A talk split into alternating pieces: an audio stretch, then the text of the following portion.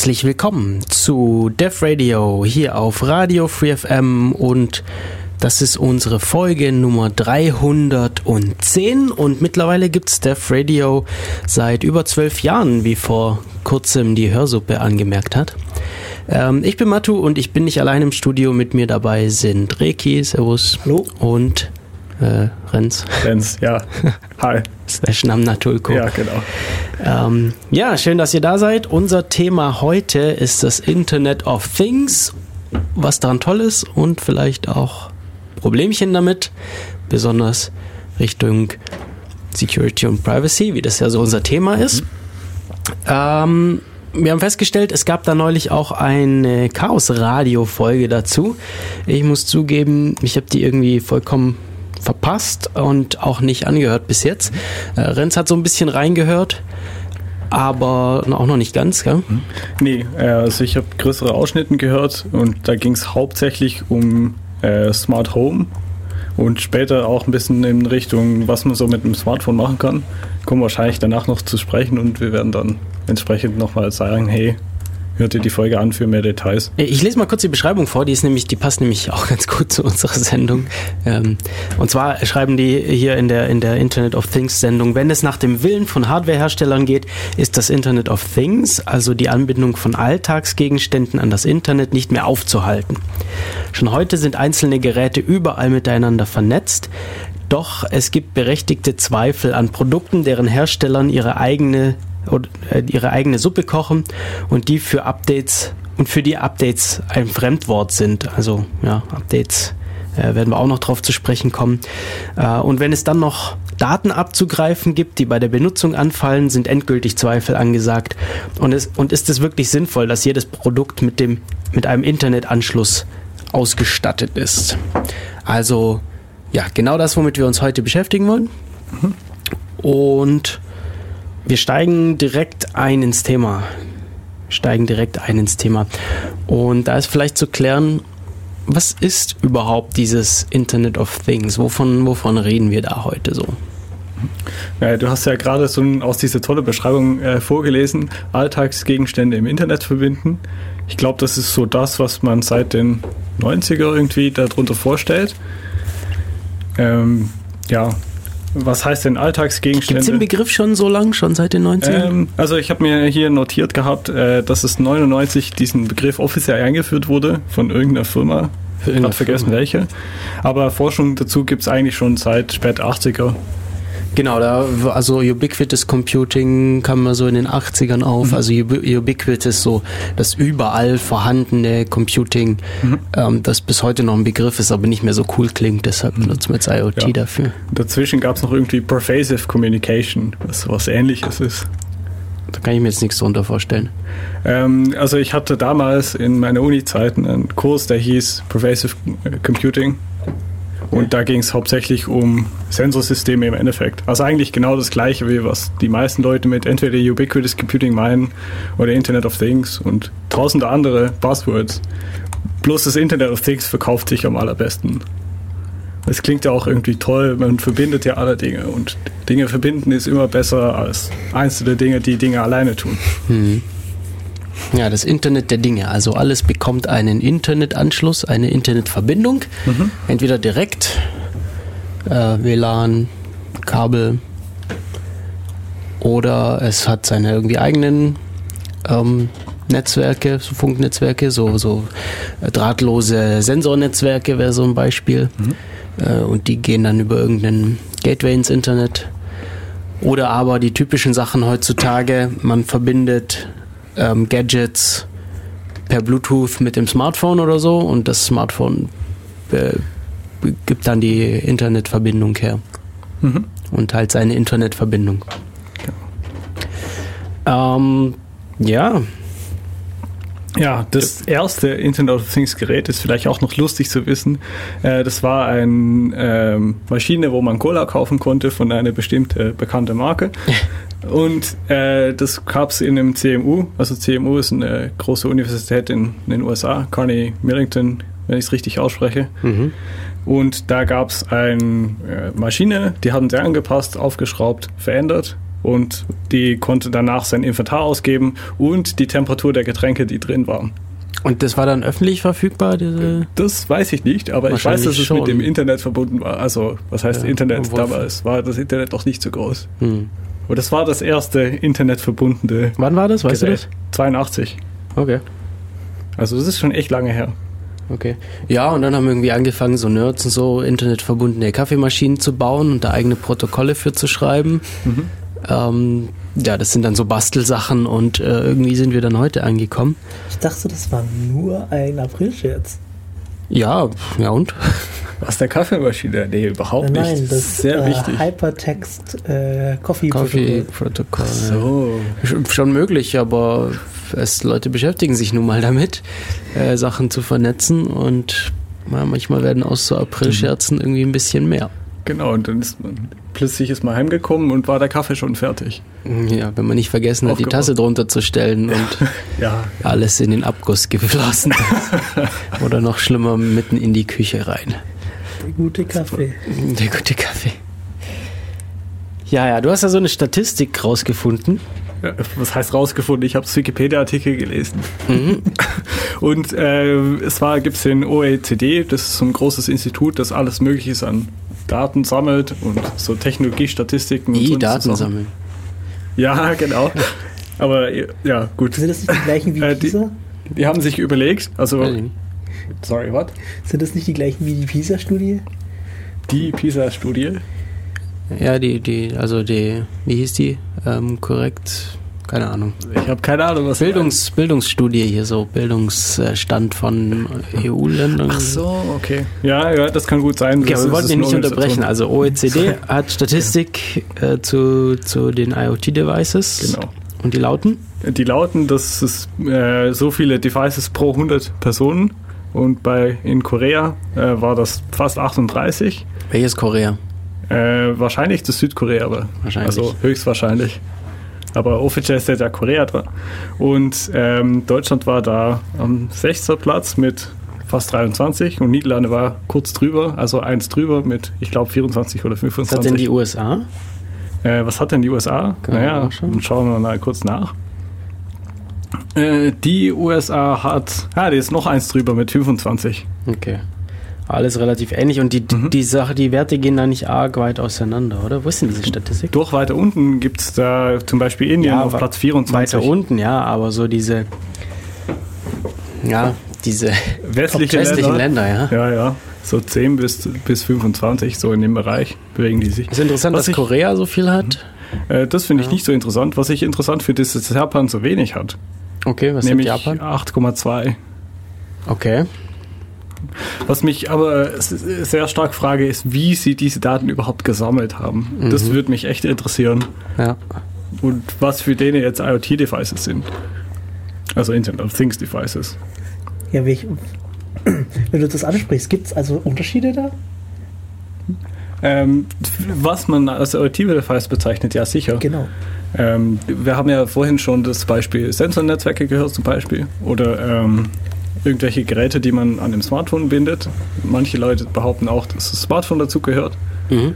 Das ist jetzt eine offene Frage. Ich denke, wenn das Smartphone dazugehören würde, dann wäre die Statistik deutlich höher. Also, ja.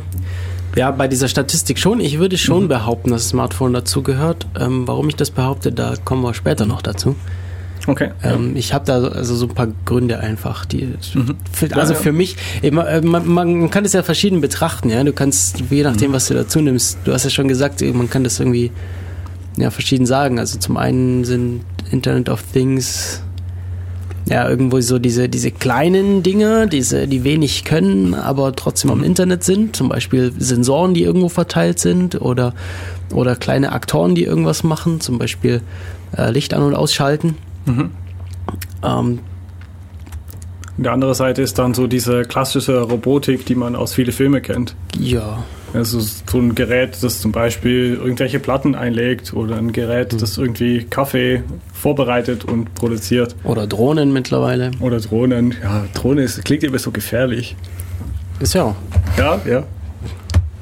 Man will ja erstmal die positive Seite beleuchten. Was ist denn, was ist denn mit männlichen Bienen?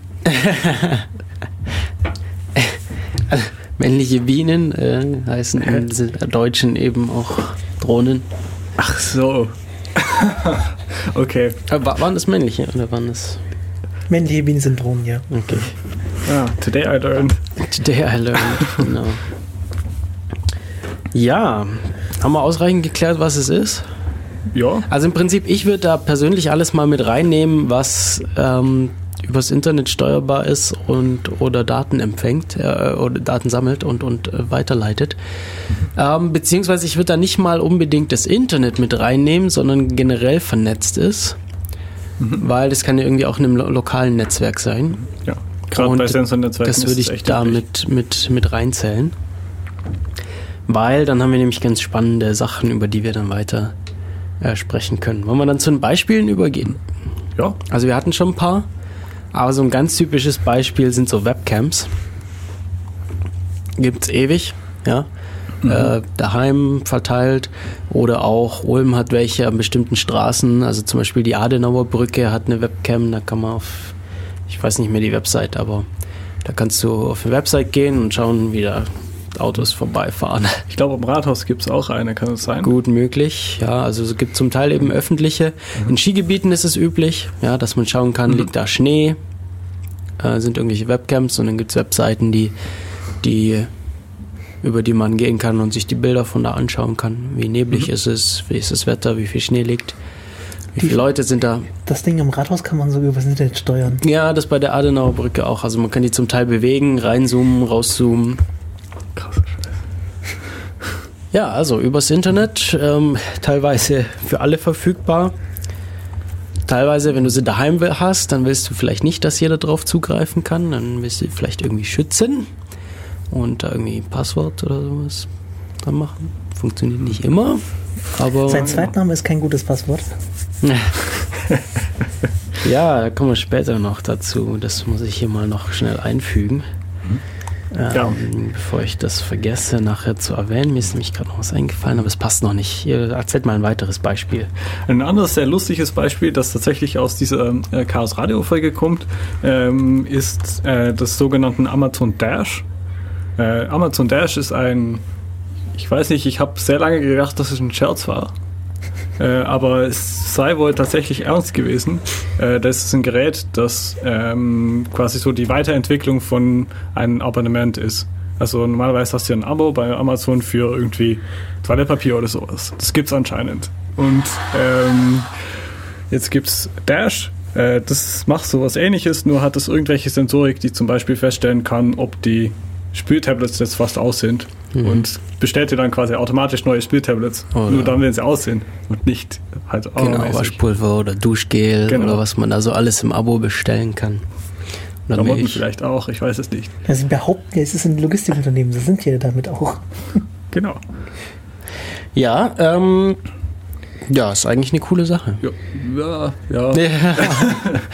Ich weiß nicht, ob ich da jetzt so begeistert davon bin. Ich meine, den, den selbst nachbestellen, den Kühlschrank, der, über den wird ja seit Jahren gesprochen. Also, dass ein Kühlschrank Ja, Anbindung ans Internet hat ähm, und dann irgendwie weiß, wie viel Milch ist noch da, wie viele Eier sind noch da, muss ich da welche nachbestellen. Aber so richtig, so richtig verbreitet war es noch nicht. Durch dieses Ama Amazon-Dingens könnte ich mir vorstellen, dass es ein bisschen mehr Verbreitung bekommt. Obwohl das, nur um es nochmal klar gesagt zu haben, das ist kein Teil von, vom Kühlschrank, sondern das ist Ja, wirklich da- ein genau. kleines eigenes Gerät. Hm, Also ist auch auf viel mehr ausgelegt als so, weiß nur. Ja. Wie funktioniert das? Also ich bin jetzt schon ein bisschen neugierig. Ich habe echt keine Ahnung, ehrlich gesagt. Also ich weiß, dass es Abonnements gibt und die, da ist man dann überlegen, ob man sie verwenden will, aber wenn du nicht weißt, wie viel du wirklich brauchst, ist es ein bisschen doof, ein Abo zu machen, weil äh, dann hast du plötzlich zu viel. Gut, zu viel ist jetzt nicht so schlimm, wenn es nicht gerade Lebensmittel sind. Und du hast zu wenig und musst dann äh, mehr bestellen. Genau. Aber wie das jetzt sensorikmäßig funktioniert, das ist mir echt unklar. Also ich sehe hier einen Dash-Button, Mhm.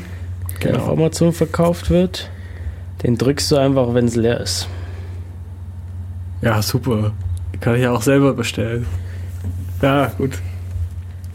Ja, irgend, Nein, da musst du jetzt durch die. Seiten durchgraben. Da drückst du drauf, das ist so ein One- so One- One-Click-Dings, so mit, ich möchte jetzt das bestellen. Ich weiß nicht, ich bin, glaube ich, oft genug im, im Supermarkt, dass ich da das einfach mitnehme, wenn ich gerade aus irgendwas aus ist. Ja, und dann gibt es hier für, jede, für jedes Produkt gibt's so einen eigenen Button.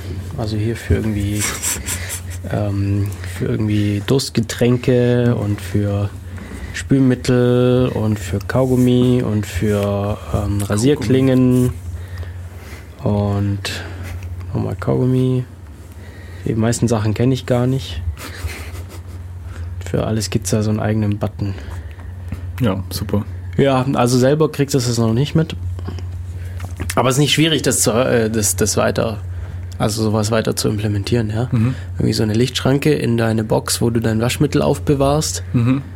Ähm, und wenn die, wenn da nicht mehr genug Waschmittel drin ist, dann ein neues Besch Also Mhm. man könnte den Button sicherlich selber auch so erweitern, dass man da einfach, ich meine, das ist ja nur ein Knopf. Man kauft sich den Button, schließt ein Kabel an mit einem Sensor Mhm. und wenn der Sensor auslöst, löst der Button aus. Problem ist dann, dass er wahrscheinlich die ganze Zeit auslöst. Geil. Dann kriegst du 20 Packungen oder, Ja. oder 200 Packungen. Das Naja. wäre ja schon toll. Naja. Äh, vielleicht gibt es auch schon eine Weiterentwicklung. Also das war jetzt das, was ich auf die Schnelle herausbekommen habe. Ähm, genau. Ja, weitere Beispiele. Gehen wir der, unsere Liste hier mal nach, einfach. Okay, Äh, Als ja. nächstes ist hier Smart Grids, Smart Meters. Also da geht es um Strom. Genau, da geht es um Stromproduktion einerseits und Verbrauchmessungen andererseits. Ah, Also- diese intelligenten Stromzähler. Genau, also Genau. Smart Metering ist halt dieser intelligente Stromzähler. Und ich weiß zum Beispiel, dass in den Niederlanden jetzt richtig großflächig Deployment unterwegs ist. Also das heißt, ähm, in den meisten Häusern wird das jetzt sofort eingebaut. Meine Ist das Eltern hier haben- nicht auch so? Äh, Ähm, jein. Du kannst, also du kannst bei einigen Stromanbietern beantragen, dass sie dir so ein Dings reinbauen. Ähm, das ist für die sozusagen billiger, weil dann müssen sie nicht jedes Mal ihre Armada an Stromzählern losschicken. Ja. Das machen die ja jeden Winter. ähm, allerdings ist es so, dass, glaube ich, der Hausbesitzer dem Ding zustimmen muss. Also in den Niederlanden ist es tatsächlich jetzt so, dass die großflächig Deployment machen. Das heißt, so 6 Millionen äh, von diesen Geräten werden jetzt ausgeliefert, in, oder beziehungsweise wurden schon ausgeliefert in den nächsten paar Jahren noch. Und dann haben fast alle Häuser irgendwie so ein Gerät. Also man kann sich explizit abmelden, ist aber ein relativ komplexes Verfahren. Aber es geht. Und ähm, hauptsächlich wird jetzt auch sehr viel Werbung gemacht mit äh, so, dass es benutzerfreundlich ist, äh, dass man zum Beispiel von draußen, wenn man im Auto sitzt, äh, schon mal irgendwelche Sachen hochfahren kann. Äh, das gleiche geht für Heizung. Also Heizung ist bei denen meistens in dem gleichen Gerät drin. Und äh, das andere Beispiel ist, dass man halt sehr viel auf Stromverbrauch achten kann. Also das ist in den Niederlanden generell ein relativ großes Thema, dass man versucht, mit Strom gescheit umzugehen, nicht zu viel Strom zu verbrauchen und da haken diese ganzen Firmen einfach drauf ein und sagen, hey, hier, schau mal, ihr könnt jetzt Statistiken sammeln und genau sehen, wie der Stromverbrauch ist, in welchem Zimmer oder und so weiter und von welchen Geräten auch insbesondere. Und das ist alles relativ cool. Aber es hat schon so ein bisschen Privacy-Problem, weil meistens wird, werden wirklich die Daten irgendwo bei dem Betreiber dann abgelegt. Und die Mhm. machen sich zwar Gedanken. Also du kannst dir, du kannst praktisch Strom sparen, indem du dir anschaust oder äh, du kannst dir bewusst machen, welchen Strom du verbrauchst, indem du dir das halt deine Statistiken anschaust, aber die Statistiken werden eben nicht in deinem Netzwerk oder von dem Ding generiert, sondern die gehen auf den Server und du hast dort einen Account und loggst dich ein und kannst es dort nachlesen. Und sowas hat immer das Problem, dann hat der Betreiber die Daten und mit Daten kann man viel machen. genau. Ja, anhand des Stromverbrauchs kann man höchstwahrscheinlich auch noch zurückrechnen, was du gerade verwendet hast. Das kann man tatsächlich, Zeitpunkt. also da wollte ich eigentlich später drauf zu sprechen kommen, aber wenn wir da jetzt schon mittendrin sind, ich habe da einen Talk gesehen vor einigen Jahren auf den CRM-CDs, also äh, äh, Chaos Meta Rhein-Main Chaos Days. Äh, so, so eine CCC-Veranstaltung mit Vorträgen, so ähnlich wie der Kongress, bloß nicht so riesig.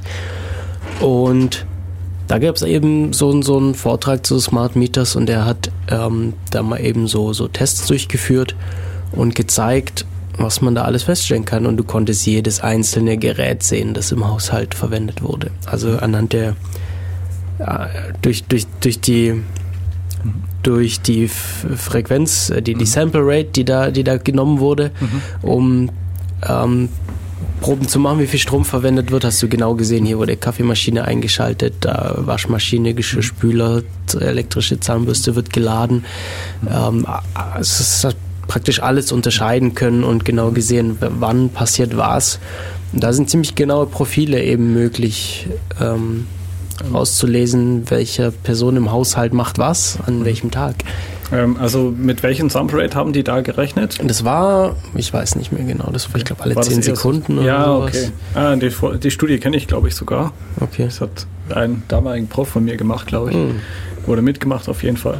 Ähm, was ich aber weiß, ist zum Beispiel in den Niederlanden, wie gesagt, die Betreiber machen sich schon Gedanken und das hat sich auch in Regeln umgesetzt. Also zum Beispiel haben sie jetzt, werden die Statistiken, ich glaube, einmal im Tag erhoben. Mhm. Also die Statistiken für das Stromnetzwerk.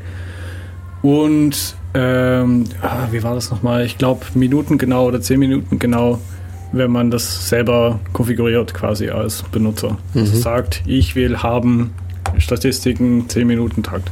Aber trotzdem, die werden dann auch übertragen, die bleiben nicht lokal. Das weiß ich ehrlich gesagt. Weil das wäre das wäre ja eine Lösung, ja? Das wäre eine Lösung, einfach alles äh, lokal zu behalten.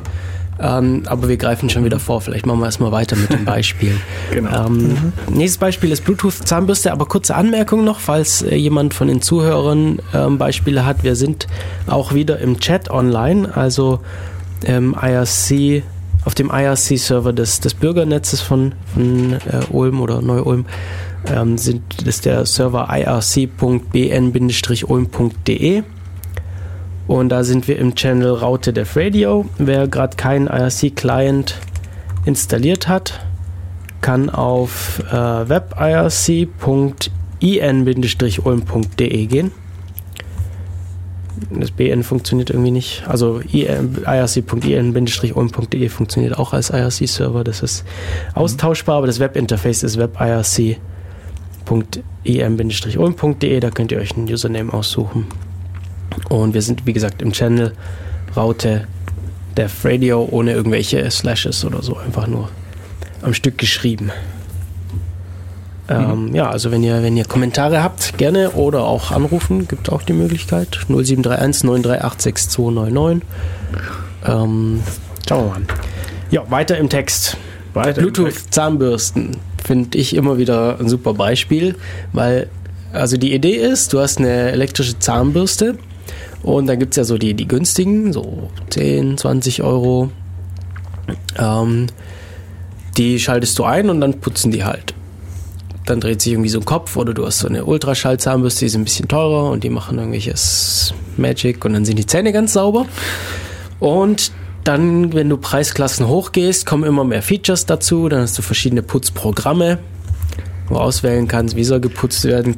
Da habe ich schon keine Ahnung, ähm, was mir das bringen soll. Und wenn du noch weiter hochgehst, hast du dann so Sachen wie irgendwie ähm, Druckschutz und so, wobei das haben die, die billigen eigentlich auch schon, dass du nicht zu fest drückst. Und äh, irgendwann kommst du dann so in den Preisbereich, äh, da hast du dann Statistiken, also hast du dann so ein externes Gerät, das zeigt dir dann an, so ja, putz gut, schlecht, ähm, du hast einmal putzen vergessen und ja, so Zeug. Und wenn du noch weiter hochgehst, dann gibt es diese Möglichkeit, diese Daten an deinen Zahnarzt zu schicken, damit der das beim nächsten Mal mit dir besprechen kann, wie du so putzt. Ähm, ja, ich frage mich dann, wie diese ganzen Zahnärzte mit diesen Unmengen an Patientenputzdaten umgehen sollen. Bitteschön, ich finde, ich könnte mir vorstellen, die haben auch so genug zu tun. Genau. Da Ähm, brauchst du dann irgendwie noch Software, die da drüber geht. Und Deshalb ja mit, ja, also werden mit Sicherheit Statistiken äh, erstellt, die das zusammenfassen. Aber trotzdem, weißt du, das nimmt ja trotzdem Zeit weg von dieser Behandlung. Also weiß nicht, vielleicht, vielleicht ist es toll für die, weiß ich nicht, kann schon sein. Äh, ich finde es ein bisschen eigenartig. Ich kann mir schon vorstellen, was es bringen kann, aber äh, Ja, also Ist Ja. auch irgendwie so das, das klassische Beispiel, das in viele äh, IoT-kritische Bereichen besprochen wird, von halt äh, Patientenbeobachtung dann, also nicht wirklich Zahn, Zähne, sondern dann tatsächlich ja. Patienten, die irgendeine Krankheit haben. Und da sagen Ärzte schon sehr oft, was soll ich damit mit diesen Daten? Also den Herzschritt in Minutentakt oder in Sekundentakt, das bringt, was bringt mir das? Das bringt Ja. mir nichts. Ich brauche das nicht. Ich muss meinen Patienten auch nicht damit belasten. Ja, jetzt hast du Herzschritt äh, gerade erwähnt, dann nehmen wir doch die Herzschrittmacher. Äh, implantierte Geräte, wer die Sendung nicht gehört hat, vor 14 Tagen haben wir uns darüber unterhalten. Da war Niklas mit hier im Studio. Ähm, haben wir ja über genau diese Problemchen auch gesprochen. Okay. So Privatsphäre und so. Und ähm, ja, also es, es gibt eben, es gibt eben medizinische Geräte, die man mit sich rumträgt und die teilweise implantiert sind. Das wären so die Herzschrittmacher, äh, implantierte Defibrillatoren, ähm, Insulinpumpen, äh, Cochlea, Implantate, die das Hören ermöglichen, wenn man ähm, Probleme mit der Übertragung vom Trommelfell zu den Nerven hat. Und ja, bei diesen Geräten ist der Trend, geht der Trend eben auch dazu, vernetzt zu sein. Und wie du sagst, ein Trend ist eben, dass die Daten, die Gesundheitsdaten, der Herzrhythmus, der, die- der, der Puls, Blutdruck, was auch immer, an den Arzt übertragen werden. Zum Beispiel hast du daheim dann so ein Gerät, das wird, das wird sich mit, mit einer Funkverbindung verbindet sich dieser, dieser Herzschrittmacher und sendet dann Statistiken vom Tag an den behandelnden Arzt. Mm, Ja. Kommen wir, auf, kommen wir später nochmal drauf. Also jetzt machen wir jetzt erstmal die Beispiele weiter durch. Ja, was, was vielleicht immer mehr Haushalte aktuell im Haus stehen haben, nämlich ein intelligenter Fernseher. Mhm. Ja, was ist ein intelligenter Fernseher? Das ist so eine Frage, die ich mir noch nicht beantworten kann, weil es steht überall Smart TV dran und die können irgendwie alle unterschiedliche Sachen. Ja, also typischerweise ist es halt was, wo du Apps drauf installieren kannst. Aha. Also so Netflix, YouTube. Ja, also du kannst halt Apps installieren, mit denen du auf weitere Inhalte zugreifen kannst. Irgendwie Internet, Radio, weiß der Geier. Aber zum Spiele Beispiel spielen. ein Chromecast oder so ein Amazon-Stick, das passt nicht dazu, oder? Naja, das ist irgendwie das ist die Erweiterung von einem normalen Fernseher um sowas, Aha. oder? Würde ich schon, Ja, würde ich ja. schon damit äh, reinzählen, Mhm. ja. Okay. Ähm, und was eben auch mit dazu den Smart TVs gehört, ist häufig haben die jetzt so eine Sprachsteuerung mit drin und da wird es dann schon wieder Privacy interessant. Echt? Also nicht gehört. Nein. Naja, das war so schlimm. Nein, hab ich nicht Sprachsteuerung gehört. ist irgendwie, also alles hat doch jetzt eine Sprachsteuerung. Xbox hat das eine war doch diese Sprachsteuerung. Kinect-Geschichte, oder nicht? Das das ist die eine Sache, aber irgendwie Samsung TVs, Samsung Smart TVs, jedes davon. Aber auch hier wieder ein Thema, das jetzt machen wir, bleiben wir mal bei den Beispielen und Ja, ja. betrachten das später. Man Ähm, dann zur Sprachsteuerung geht auch über Glühbirnen, ja. Also jetzt wurde vor kurzem auf irgendeiner Messe äh, wurden smarte Glühbirnen ähm, vorgestellt, da jede einzelne Glühbirne WLAN und ein Mikrofon, so dass du dann Sprachsteuerung nicht mehr nur an bestimmten Punkten in deiner Wohnung machen kannst, sondern einfach jedes Licht hat ein Mikrofon. Also alle Vorteile von unserem Übergang von Glühbirne zu LED-Beleuchtung ist jetzt wieder aufgehoben, indem da WLAN und Mikrostrom benutzt wird. Hm, Ich weiß nicht, wie viel Strom das braucht. Das habe ich mich gerade gefragt. Aber ja, also ja. Jetzt muss ich mir ja noch mehr Sorgen darüber machen, dass die Dinge gezielt kaputt gehen. Ja, ja. Ähm, dieses- genau, also wenn dann der Hersteller sagt, so, ach hier, ähm, die, der hat seine Glühbirne schon zu lange im Einsatz. Die, hier ist der Selbstzerstörungsknopf von Remote. Der soll mal eine neue kaufen. Die Glühbirne hat zu lange kein Internet gehabt. Und Glühbirne hat zu lange kein Internet, Selbstzerstörung. Super. Updates nicht möglich. Ähm, Ja, Updates. Bitte updaten wir- Sie Ihre Glühbirne. Ja. Wobei das mit den Updates ja noch nochmal so ein getrenntes Ja, Problem genau. ist. Gell? Ja, Ja, Sprach, Spracherkennung. Spracherkennung generell. Also da, da können die, die Smart TVs dazu, da gehören die Smartphones dazu, Siri, äh, okay Google, wie heißt das eigentlich irgendwie, das System, das okay Google? Ich habe jetzt Google einfach. Eigentlich nur, es soll einfach Google Das heißt heißen. immer Google. Ich sag lieber okay Google dazu. ja, man, man versteht besser, was, ist, was damit gemeint ist. Äh, Das Cortana Verrückte- von äh, Microsoft. Das Verrückte an diesem okay Google ist, dass auch wenn du es nicht benutzt, also ich benutze es zum Beispiel nicht, Mhm. ähm, dann gibt es trotzdem noch dieses Feature, wo du sprechen kannst und der das dann in Text umwandelt, zum Aha. Beispiel. Also das ist halt eine Tastatur und die ist standardmäßig drin. Und wenn du da versehentlich drückst, dann fängt er einfach an aufzunehmen. Irgendwelche Sachen im Internet zu schicken. Das ist schon Schickt er dann ans Internet? Das ist nämlich eine Ja, interessante ja. Sache. Man Das könnte das ja theoretisch auch lokal machen, Ähm, aber eigentlich machen das alle Nee. über, über Server, weil das einfach, Also, du kannst es deswegen nicht so gut lokal machen, weil es relativ viel Leistung braucht genau. Und weil es halt technisch relativ schwer ist. Also was, äh, was für die Google-Smartphones machen, ich weiß nicht, ob was sie und Cortana machen, Cortana machen, ist, dass die Google, okay, Google zumindest die Phonемzerlegung lokal macht und dann die Phoneme wegschickt. Gut, da haben wir immerhin schon mal, ähm, dass, dass sich nicht, das niemand das anhören kann. Was? Ja, Ich weiß nicht, ob das unbedingt besser ist, aber Ja, wahrscheinlich nicht so. Wahrscheinlich kann man es einfach rekonstruieren, was Ja, rekonstruieren geht das ist immer noch, aber nicht exakt mit der gleichen Stimme. Hm. es ist immer noch der Text, der wesentliche Inhalt, ich weiß es nicht. Okay, ein bisschen abgefahrener. Ähm, smarter, Smart Zement. Was Heißt es kann Zement das? auf Deutsch? Es, es gibt auch das Wort Zement, ich weiß nicht, vielleicht. Also ich habe das gehört, ich habe das gelesen in einem Artikel, da ging es darum, ähm, von einem Beispiel, dass irgendwo mal eine Brücke zusammengestürzt ist. Und beim Neubau hat man sich dann überlegt, so ja, es wäre viel schlauer, wenn wir da Sensoren mit in, die, in den Straßenbelag oder in das Baumaterial der Brücke mit direkt ähm, mit einbringen. Und da sind also das ist einfach ein Sensornetzwerk in dem Baumaterial mit drin. Ähm, das überwacht dann irgendwie so Temperatur und, und irgendwie Daten, mit denen das eben möglich ist, festzustellen, wann Schäden auftreten und diese frühzeitig zu beheben. Vibration spielt auch eine wichtige Rolle da. Bestimmt, ja. Und, und vielleicht auch die Position, wie sind die zueinander, wenn die sich irgendwie verschiebt. Ich, also es sind, ist jetzt Spekulation, ich habe jetzt nicht genau Ich bin mir relativ sicher, dass es drin ist, weil es gibt es auch für Gebäude, nämlich. Mhm. Seit vor kurzem heißt es dann irgendwie Building Automation oder sowas. Was sowohl das als auch irgendwie die Klimaanlagen und so weiter auch betrifft. Das ist echt relativ abgefahren. Und es ist nicht so richtig klar, wie diese Sensoren jetzt funktionieren, wo der Strom herkommt und was passiert, wenn die jetzt mal ausgetauscht werden in 50 Jahren. Ja, da gibt es dann auch äh, in diese gleiche Richtung Smart Dust. Das Ähm, kenne ich echt nur als Buzzword. Das ist so ein Forschungsprojekt, das es schon ziemlich lange gibt oder Forschung, so eine Idee. So ich eine, denke jetzt gerade an Nanomaschinen, weil wie, Ja, soll ich mir sonst, ja, genau. wie soll ich mir sonst Staub vorstellen? ja, so ähnlich ist das. Also Ja, ja, es sind, es sind genau. winzige Sensoren, die zum Beispiel irgendwo abgeworfen werden können oder Mhm. irgendwo drauf gestreut werden können und dann haben die, die dieselbe Funktion. Also je nachdem, wofür du die verwenden willst. So ein Beispiel, typisches Beispiel ist immer so Waldbranderkennung.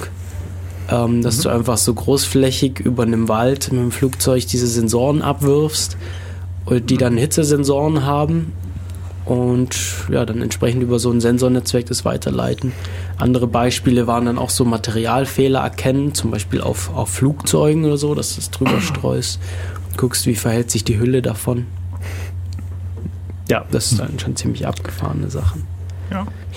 Ziemlich verschwenderisch kommt mir das immer vor irgendwie. Ja, es hört sich so ein bisschen so an, aber es ist, ähm, ja, ist wohl billiger als andere Ansätze. Ja, ja, so an. ich meine jetzt nicht qua Geld, sondern eher qua Ressourcen und so. Ich weiß nicht, das streut man dann irgendwelchen haufenweise. Weil man lernt ja früher als Kind, hat man ja immer gelernt, man sollte keinen Müll im Wald hinterlassen. Ja. Und da kommt halt sowas und denke ich, oh je, was geht jetzt auf? Vielleicht ist es, vielleicht ist es akzeptabler als äh, bei, so zum Beispiel bei den Flugzeugen, dass, äh, dass man das mit damit macht, statt mit äh, radioaktiven Strahlen. Ja, super. Okay. Naja. Ja, ja. Ja, kommen wir wieder zurück, so Genau. in unseren Alltag. Äh, Ja. Wearables, Fitness-Tracker, äh, Ah. Smartwatches, Das, irgendwelche Okay. Ambient-Dinger. Oder auch Also, Kleidung. Kleidung, ja, also ähm, ja, Elektronik in Kleidung oder Mhm. in Brillen oder Ja, Google Glass, wie war es nochmal? ja, Google Glass. Ja. Das gibt es jetzt Oculus. nicht mehr, oder? die Gut, Oculus- ja Oculus ist da wieder erst Spielzeug, oder nicht? Ich weiß nicht, also ich habe schon Bilder gesehen, so von in, in zehn Jahren wird oder in fünf Jahren wird es normal sein, dass Leute in der U-Bahn alle mit so einer ähm, Videobrille auf rumsitzen und dann Computerspiele spielen oder die Nachrichten schauen oder was auch immer. Ja. Ich weiß nicht, ich würde mich gerne mit Leuten unterhalten im Zug, aber okay. Ja, langweilig. Unterhalten. Kannst auch chatten mit Leuten. Ja, das stimmt natürlich. Das mache ich, das kann man gleichzeitig machen. Es wird aber sehr als unhöflich erfahren. Ja. Ja, ähm, ganz großes Thema. Äh, Heimautomation. Äh, ganz, ganz großes Thema. Kommt immer mehr. Ähm, ja, wir haben ja bei Def Radio jetzt mittlerweile drei Folgen dazu gehabt. Äh, das auch die Chaos Radio Folge geht viel über Heimautomation. Die Internet of Things Chaos Radio Folge. Also da, bei, um es nochmal klarzustellen, äh, da geht es dann sowohl um Thermostate, ähm, Lichtregelung, der Kaffeemaschine, das Beispiel hat man ja schon, und zum Beispiel so auch das Öffnen von Türen oder sowas, was ich immer bisschen scary finde, ehrlich gesagt. Ja, das ist auch immer so, die, die, die Schranke, die, die, ja, Naja, es ist Dann schon angenehm, wenn man irgendwie gerade schwer zu schleppen hat, dass die Tür aufgeht. Ich lasse meine Tür dann auf, wenn ich schweres abzuschleppen habe. ah, weil das ja besser ist. Ja, ja, aber dann bin ich halt in der Gegend und dann gibt es halt kein Gerät, das, ich, das dann irgendwie automatisch entscheidet, dass die Tür aufgeht. Das stimmt, das stimmt natürlich. Ja, Ja. gut, das, das ist aber auch nur funktionieren, wenn die Tür nicht von selber zugeht. Ja, da gibt es eine einfache Lösung. Und zwar nimmt man irgendein schweren Objekt, legt es neben der Tür und dann bleibt diese Tür auf. Das ist echt ziemlich Magic. Ja, Das die, ist voll der Smart Home. also die, Smart. die, die Fake-Goldbarren verschwinden immer so schnell. Du könntest ja, äh, du könntest ja einen, einen autonomen Roboter so programmieren, dass er sich zwischen die Tür stellt. Und so. Ja, das wäre Also da kann die dann cool. vielleicht nicht aufmachen, aber kann sie offen halten. Ja, das reicht doch. Oder wenn die Batterie leer ist, stellst du den halt so dahin. Ja. Ja, Autos. Autos, ja. Autos können natürlich auch relativ gut. äh, Also worüber immer viel geredet wird, das sind so die selbstfahrenden Autos. Die werden mit Sicherheit vernetzte Funktionen haben, brauchen. Irgendwie auch die Car-to-Car-Communication. Also da geht es darum, dass, dass ja, hauptsächlich Unfälle verhindert werden sollen und die Effizienz des Verkehrs gesteigert werden soll, indem Autos miteinander Daten austauschen. Zählt der Kategorie auch dazu? Das- Genau, und dann gibt es nämlich noch so die, die Kategorie Connected Cars, die schon viel verbreiteter ist, als man vielleicht so äh, landläufig meinen möchte. Ähm, da gehört so Carsharing auch dazu, weil die Dinger, die wissen, wo sie sind, die senden das Ganze an zentrale Server. Äh, da wird der Tankfüllstand überwacht, da wird alles Mögliche an, an Funktionen überwacht. Die haben Car2Go äh, überwacht ja zum Beispiel auch die Handbremse. Ähm, und da gab es schon so Fälle, wo Leute Probleme bekommen haben, weil sie mit angezogener Handbremse rumgefahren sind. Super. Das merkst du doch, oder nicht? Ja, ist vielleicht es so, machst du es wenn mit Absicht. Also es gibt schon Idioten auf der Straße, muss man schon sagen. Zugegeben ist es ja auch so, wenn du hier nicht dein eigenes Auto hast, musst du dich an das Auto erst gewöhnen und dann fährst du los, wo du es vergessen hast und dann piept und leuchtet irgendeine nichtssagende LED und du denkst dir nur, was ist hier los? Habe ich mich nicht angeschnallt? Nee, ich habe mich angeschnallt. Was ist hier los? Die Tür ist Aha. auch zu. Bis dir halt irgendwann auffällt, dass es die Handbremse ist. Ist schon Okay. hilfreich, wenn die dir sagen, es ist die Handbremse. Ich glaube, ich fahre zu wenig Auto, um das zu verstehen. Ja, und diese gleichen Funktionen, die gibt es natürlich auch in privaten Autos. Also ähm, in, wenn du entsprechend Geld zahlst, kannst du bei, bei den Autoherstellern jetzt so Remote-Control-Dienste dazu buchen. Du kannst also sagen, so ja, Überwachung vom Tank Tankfüllstand oder Nachschauen auf der Karte, auf dem Smartphone, wo habe ich denn mein Auto geparkt. Oder Statistiken, wie viel bin ich denn, wie viel gefahren in den letzten Tagen. Oder auch das Aufschließen per Smartphone. Wo Oder habe ich mein Auto Smartwatch. geparkt? Das ist immer sehr lustig, wenn man ein neues Auto hat. Das ist auch nützlich, das kann ich mir natürlich nicht einsehen. Aber zum Beispiel das Remote-Aufschließen von meinem Auto, ich verstehe um Gottes Willen nicht, warum ich sowas haben will. Ja, die Idee ist jetzt irgendwie, ähm, du hast was in deinem Auto und ähm, Schickst, äh, schickst, schickst äh, Vertrauensperson hin, dass er irgendwas holen soll. genau. Dann gebe ich ihm doch die Schlüssel, oder nicht? Ja, aber vielleicht hab, hast du das Auto daheim gelassen, bist mit dem Bus zur Arbeit gefahren, Aha. hast den Schlüssel mitgenommen und deine Frau braucht was aus dem Auto und dann kannst du irgendwie. auch- Ja, ja. Okay. Also man kann ja schon so Fälle konstruieren. konstruieren ist, glaube ich, das Schlüsselwort für mich. Also, Ähm, ja. Also ab und zu wäre das schon sehr nützlich. Es passiert auch öfters, dass Leute ihren Schlüssel im Auto einschließen. Genau, das, das passiert auch öfters. das ist natürlich ein guter Punkt. Wobei die Autos mittlerweile Okay, meistens wissen, ob ein Schlüssel sich im Auto befindet und sich dann entsprechend verhalten. Zugegeben, wenn man seinen Schlüssel im Auto vergisst, vergisst man wirklich meistens auch sein Handy. Das heißt, ähm, dann bringt es nichts Ja. mehr. Handy ist doch eine Hose. Der Schlüssel ist auch in der Hosentasche. genau. Ja, und dann, dann gibt es natürlich noch so Sachen wie Überwachung von, von so Autoflotten. Also wenn du Dienstfahrzeuge hast, ähm, viele, viele Hersteller oder auch unabhängige Anbieter bieten mittlerweile ähm, Firmen an, dass so, so Flottenüberwachung, so wo sind die Fahrzeuge, was sind Statistiken, wie viel werden die gefahren, ähm, wo halten sich diese Fahrzeuge auf, also sind die, äh, werden die, wie viel werden die privat genutzt, wie viel werden die dienstlich benutzt. Ähm, da, das gehört da auch mit dazu. Und, äh, und, und wo die Sache auch noch hingeht, ist, dass die Hersteller praktisch Probleme mit den Fahrzeugen überwachen, indem sie sagen, wir feststellen wollen, ähm, gibt es, gibt es Bauteile, die, die ausfallen, ähm, werden vielleicht Fahrzeuge gestohlen. Das könnte man unter Umständen irgendwie feststellen durch Auswertung dieser Daten.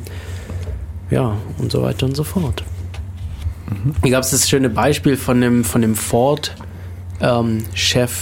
für Europa, glaube ich, der gesagt hat, ähm, so grob übersetzt, äh, wir, wir wissen, wo ihr seid, wir wissen, welche Gesetze ihr brecht, wir haben GPS in eurem Auto, wir wissen, was ihr tut. Und Geil. also kurz dahinter hat er gesagt, ah, wir benutzen es natürlich nicht, die Daten, wir verraten das niemandem, aber, aber wir wissen das alles. Na, toll. Ähm, also wissen wir, wo es hingeht. Ja, autonome Fahrzeuge hatten wir, autonome Drohnen, beziehungsweise auch nicht autonome Drohnen. Also wenn, wenn du sagst, Drohnen, Drohnen klingt so böse, wie würdest du das dann nennen? Autonome Autonome Geräte, nee, keine Ahnung. Unmanned Airborne Vehicles. Selbst Ja, fliegen. aus. UAVs Fliegendes Spielzeug. Fliegendes Spielzeug ist gut. Ja, Spielzeug, ich weiß nicht, ob man das wirklich noch als Spielzeug be ähm, äh, bezeichnen kann, weil ich bin neulich bin ich durch die äh, durch die Straße gelaufen und da an so einem Fotogeschäft vorbei und in Fotogeschäften werden jetzt Drohnen verkauft. Na klar, weil Fotografen und Videofilmer, Hobby-Videofilmer und auch Professionelle benutzen immer mehr Drohnen. Das ist einfach billiger als ein Hubschrauber, äh, um Luftaufnahmen zu machen. Anderes lustiges Beispiel, ich habe vor kurzem eine sehr, sehr schlechte Sci-Fi-Serie gesehen und äh, eine der ersten Folgen, da gab es tatsächlich so einen, also man kennt ja dieses Selfie-Stick-Prinzip, die haben das erweitert und gedacht haben, man könnte doch eine Drohne bauen, das ist quasi so ein Armband gewesen, das hat sich dann aufgeklappt und hat sich dann in die Luft gehängt und dann konnte man sich selber fotografieren. Das gibt's übrigens. Das, gibt tatsächlich. Kickstarter-Projekt. Ach so, Ähm, das ist allerdings pleite gegangen. Das, von dem ich gerade spreche, das war, ähm, das war, das war das relativ bekannt geworden und da war ein großes Tra da gab es auch so eine Analyse, warum das pleite gegangen ist. Interessantes Projekt, aber ich glaube, es gibt auch verwandte Projekte, die eben noch besser aufgestellt sind. Genau, die verbindest du praktisch mit einem GPS, entweder als Armband oder Smartphone und die fliegen dann hinterher und filmen dich. Und Beispielsanwendungen sind dann zum Beispiel so, so ja, Sportler, die halt sich beim Radfahren den Berg runter filmen oder sowas. Ach so, okay. Ich dachte, um irgendwie den, äh, wie heißt das, Technik zu verbessern, aber. Jo, ja, oder, Oder so. weil es cool ist. So. GoPro-mäßig. Beides. Okay, ja. Hauptsächlich weil es cool ist, glaube ich. Okay. Aber cool ist schon, oder? Ja, also, ja, ja. dann irgendwie und dann kannst du irgendwie einstellen, fliegt es dir nur hinterher oder soll es irgendwie Kreise um dich Kann ich mit meinem? Fahrrad äh, Unfall beobachten? Hättest du mal dabei gehabt. Ja, genau. Hätte ich mal dabei gehabt. Willst mehr was sagen. Ja, aber und Drohnen, gut, wir haben da noch so die Paketzustellung, ja. Ja, Amazon, autonome Paketzustellung. Innerhalb von 30 Minuten ist dein Paket Ist das da. jetzt tatsächlich ernst? Das ist ernst, also Einsatz noch nicht so sehr, also noch Mhm. nicht im praktischen Einsatz, aber es, ich behaupte, das kommt. Okay, weil ich habe all diese Videos, die ich davon gesehen habe, die sehen so aus, als wäre es eine Parodie gewesen. Ich habe Okay. Nee. immer sehr bezweifelt, ob das jetzt echt ernst Also ich behaupte, das ist ernst gemeint. Okay. Die Probleme, über die wollten wir ja später reden. Genau. Genau. Und ja, dann natürlich so Überwachung ist schon praktisch irgendwie. Also wenn du irgendwie ja, Fußballspiele hast mit potenziellen Hooligans, kann die Polizei sowas einsetzen. Die Fälle hatten wir auch schon. Probleme wollten wir später machen. Ja, Ja, ja. und Drohnen sind ja nicht nur so diese Foto- und Spielzeugdrohnen, Mhm. sondern dann gibt es natürlich auch äh, Waffensysteme, genau. die Crowd Control. von, von, von unter, also teilweise von ähm, Piloten gesteuert werden, die eben so. Mhm. irgendwo in einer, in einer Basis sitzen. Oder selbstverständlich geht die Forschung auch in autonome Waffensysteme und dass das problematisch ist, Mhm. problematisch sein kann. Also man muss sich vorstellen, dass, dass dann eben so eine, so eine Drohne selbstständig entscheidet, ob sie jemanden tötet. Also da musst es ja nicht unbedingt töten, aber ah, die Möglichkeit, also ich meine, Ja, die ja, Forschung, ich- ja, ja. Ähm, geht dahin und, und Mhm. das hatten wir neulich auch schon mal Das angesprochen. doch schon Selbstschieß Selbstschussanlage, die einfach alles wegschießt, was kommt. Ja, gut. Also Das vielleicht ist- nochmal was das, anderes, also wenn die Entscheidung, ist, die Entscheidung ist relativ binär. ja, Es, es wird alles weggeschossen, was da ist. ja. ja, und auch, auch ähm,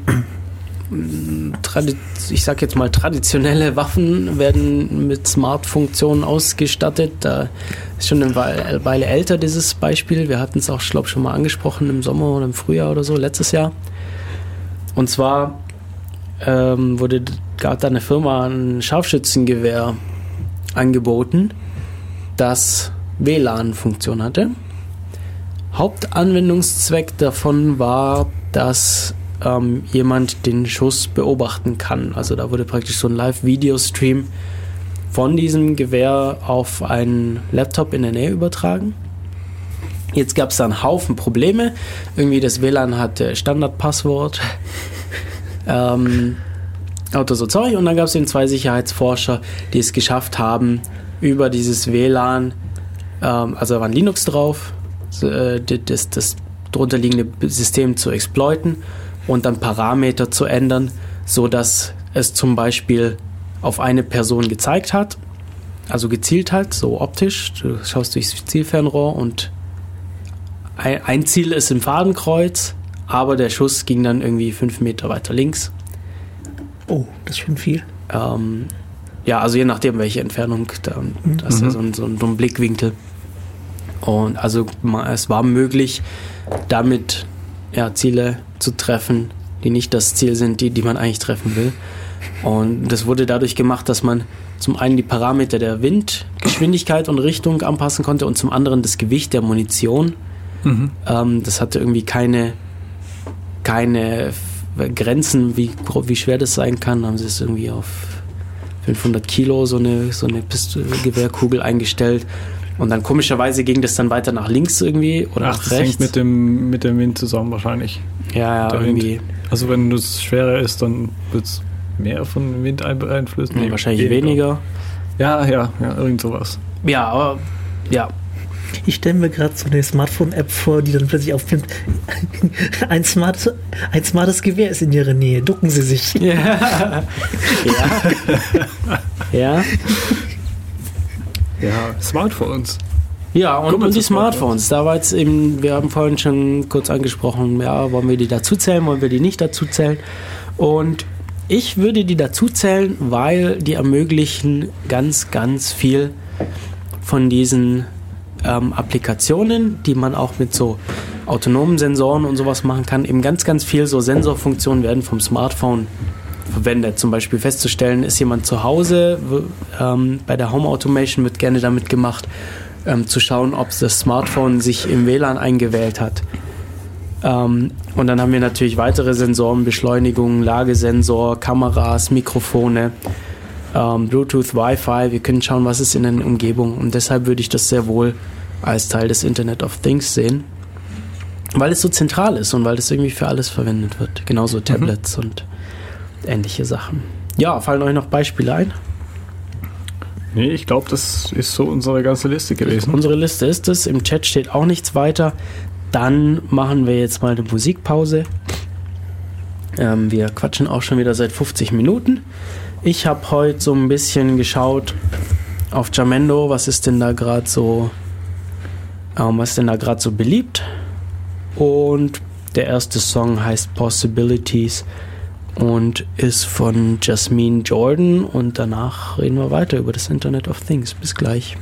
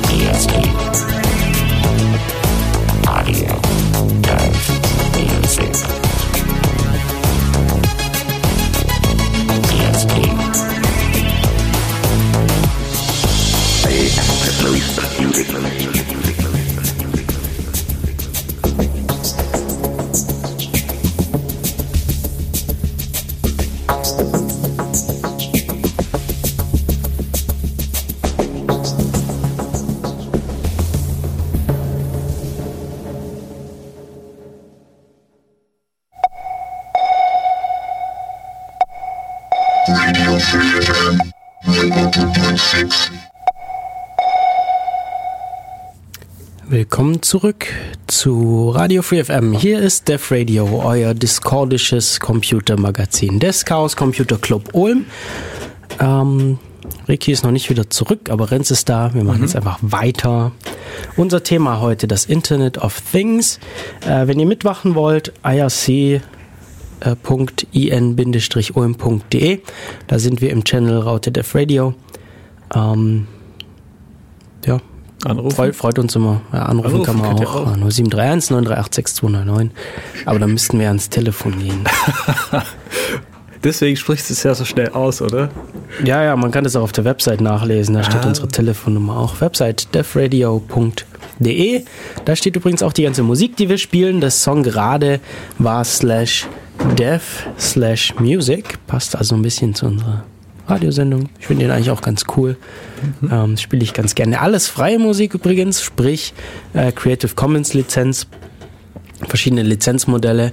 Aber da wir ja ein nicht kommerzielles Radio sind, dürfen wir das auch, dürfen wir eigentlich auch fast alle äh, Dinger spielen hier. Freie Lizenzen. Anderes Thema. Anderes Thema. Zurück zu unserem Thema.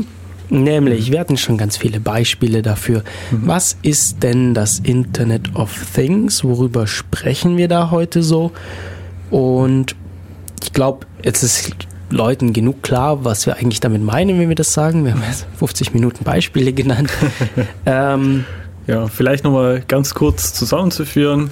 Es sind immer irgendwelche alltägliche Geräte, sei es Gebäude, äh, ja, müssen nicht alltäglich sein. Ne? Ob es, ja, stimmt ja, aber es ist meistens alltägliche. Ja, so viel ist so. Die reden halt miteinander zum Teil. Genau. Also entweder direkt miteinander, zum Beispiel Sensoren mit Smartphone oder über eine Cloud miteinander. Ja, wie reden die miteinander? Übers Internet. Ähm, Internet hat ein bisschen das Problem, dass es basiert auf dem TCP-IP-Protokoll-Stack.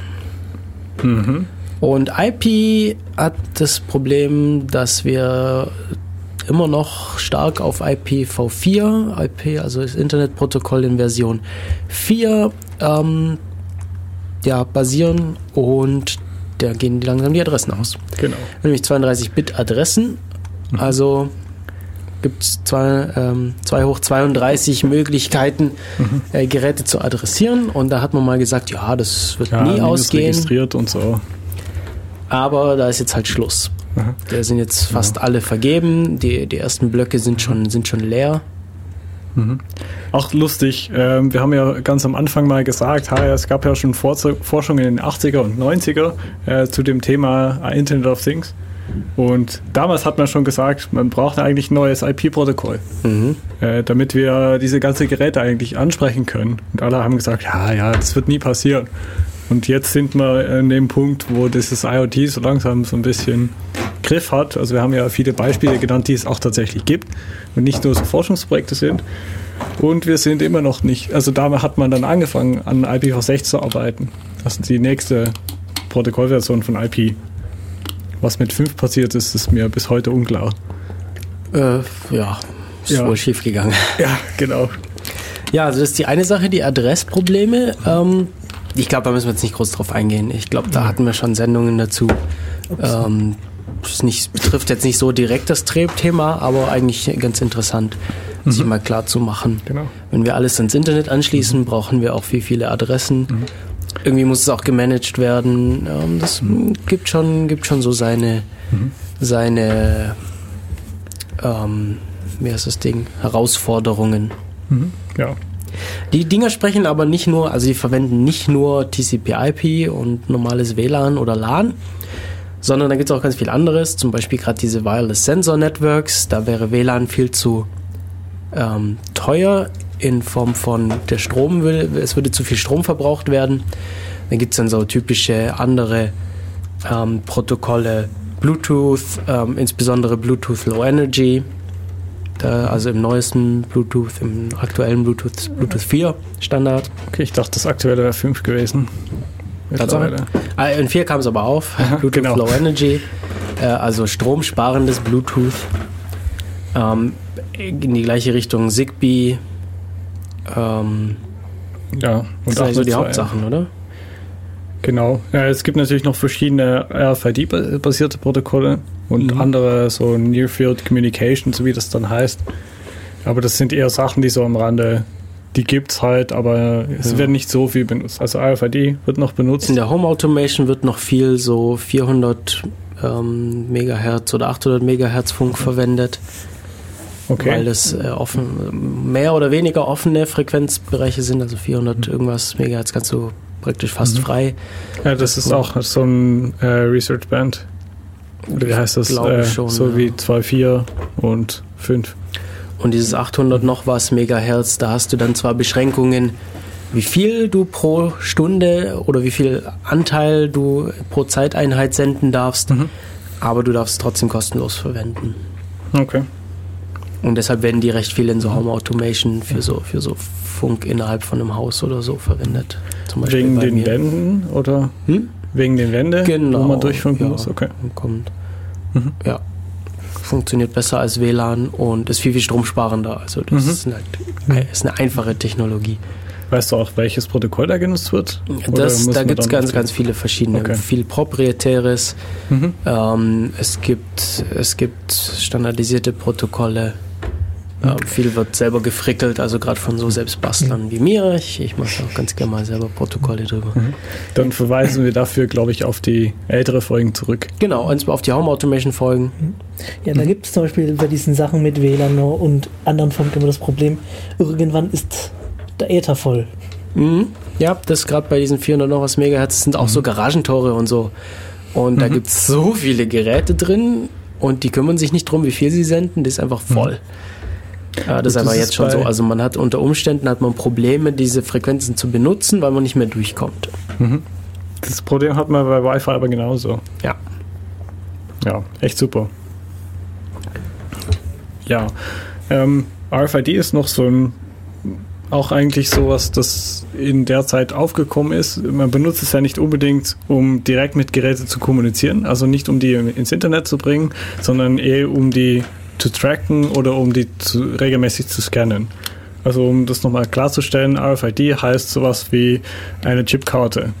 äh, die man, also eine Bankkarte zum Beispiel hat manchmal eine AFLD-Chip drin. Oder wenn man so einen Studentenausweis hat und einen Mitarbeiterausweis, da ist meistens auch ein AFLD drin, womit man sich dann an Gebäuden identifizieren kann. Und zum Beispiel die Tür aufzuschließen an der Uni, wenn es Wochenende ist und man lernen möchte. Was manche Leute ja machen. Im Wochenende. Ja, Student bleibt dir fast nichts anderes übrig. Ja, erstaunlicherweise. Erstaunlicherweise. Ja, eigentlich, ja, gut. Anderes Thema. Ähm, das Interessante daran ist, dass wenn man diese äh, Authentisierungsvorgänge quasi zusammenknüpft, dann hat man eigentlich auch irgendwie Daten, die plötzlich erhoben werden können. Und aus diesem Grund hat man früher schon gesagt, wo AFID ursprünglich als Technologie eingeführt wurde, also auch gegen Ende 90er, glaube ich, äh, haben viele gesagt, oh, wie sieht es jetzt mit meinem Privacy aus? Äh, gut, Privacy gehen wir nachher noch tiefer darauf ein, aber ich wollte noch mal erinnern, dass RFID-Protokolle auch zum großen Teil zu IoT gehören und die Mhm. gleiche Vor- und Nachteile haben. Genau. Ob das jetzt ein zentraler Server ist, der jetzt im Gebäude steht oder irgendwo in der Wolke, ist jetzt, glaube ich, nicht so ein großer Unterschied. Ja, genau. Ja. Ja, macht vielleicht schon einen Unterschied. Ähm, vielleicht macht es auch einen Unterschied, in welche Länder gehen diese Daten hier, aufgrund äh, Gesetzgebung der bestimmten Länder. Äh, irgendwie gerade unser ja. Safe Harbor Abkommen. Vielleicht kommen wir da zum Schluss nochmal drauf zurück. Ja. Äh, sollen wir zur Security übergehen oder haben wir hier noch was zu, wie funktionieren diese Dinge überhaupt insgesamt? Ich glaube, Naja. das können wir dann so, wenn wir es brauchen, dann können wir es nochmal ansprechen. Genau. Also das Schlüsselwort zum Suchen ist Six-Low-Pan und REST-APIs. Das sind so die zwei Sachen, die wir uns noch aufgeschrieben hatten. Okay. Aber So, Security. Ja, Security. Ich möchte anfangen mit einem Artikel von, ähm, von Bruce Schneier, den er äh, vor einigen Wochen, oh, ich glaube sogar nur ein oder zwei Wochen, auf seinem Blog veröffentlicht hat. Wer ist denn Bruce Schneier? Ich höre den Namen immer wieder. Ich weiß ungefähr, wer das ist, aber das weiß vielleicht nicht jeder Hörer. Bru Bruce Schneier ist dieser bärtige Kryptologe. ich dachte so, ein- ja, tatsächlich. Bärtig, das wusste ich gar nicht. Also er, er schreibt gerade, im Moment ist er Chief Technology Officer of Resilient Systems. Aber das irgendwie seine eigene Firma ist, glaube ich. Ja. Oder, ja, ich weiß Und nicht. er ist Board Member der Electronic Fron- Frontier Foundation. Mhm. Ja, ist auf jeden Fall ein sehr, sehr bekannter Kryptomensch. Er hat ähm, zum Beispiel äh, bekannte äh, Verschlüsselungsalgorithmen entwickelt, wie Twofish. Äh, wer ist der Blowfish andere? auch? Blowfish. Hm? Three Fish? Äh, ja, bestimmt. Fischdinger sind bestimmt. ähm, Ist auch sehr bekannt für das Buch äh, Cryptography Engineering. Genau, sehr, sehr, sehr bekannte Bücher. Und er macht sich auch, also er schreibt viel über Security, er schreibt auch viel über Privacy. Mhm. Und in diesem Fall schreibt er über, ähm, ja, Integrity and, and ähm, okay, irgendwie ist jetzt die Seite weg. Du, nee, du hast einen Klammer in den Link gepostet. Integrity and Klammer, Availability Threats. Integrity, es. ich habe eine Klau Tatsache. Genau. Genau, und zwar geht er darauf ein, dass wir, wir haben ja so, wir haben ja so Security ähm, Wünsche, nee, wie sagt Ziele. Man? Ziele, genau. Und ja, es gibt verschiedene Möglichkeiten, das zu klassifizieren. Eine ist davon, wir sagen, wir wollen Confidentiality, also wir wollen Sachen privat oder geheim halten. Ähm, wir wollen Integrity, also wir wollen wissen, wir wollen sicherstellen, dass Daten von einer vertrauenswürdigen Quelle kommen oder zumindest von der Quelle, wo wir, wo wir glauben, dass sie herkommen und dass sie unterwegs nicht verändert werden. Beziehungsweise, dass wir das erkennen können. Und dass wir erkennen können, falls sie verändert wurden.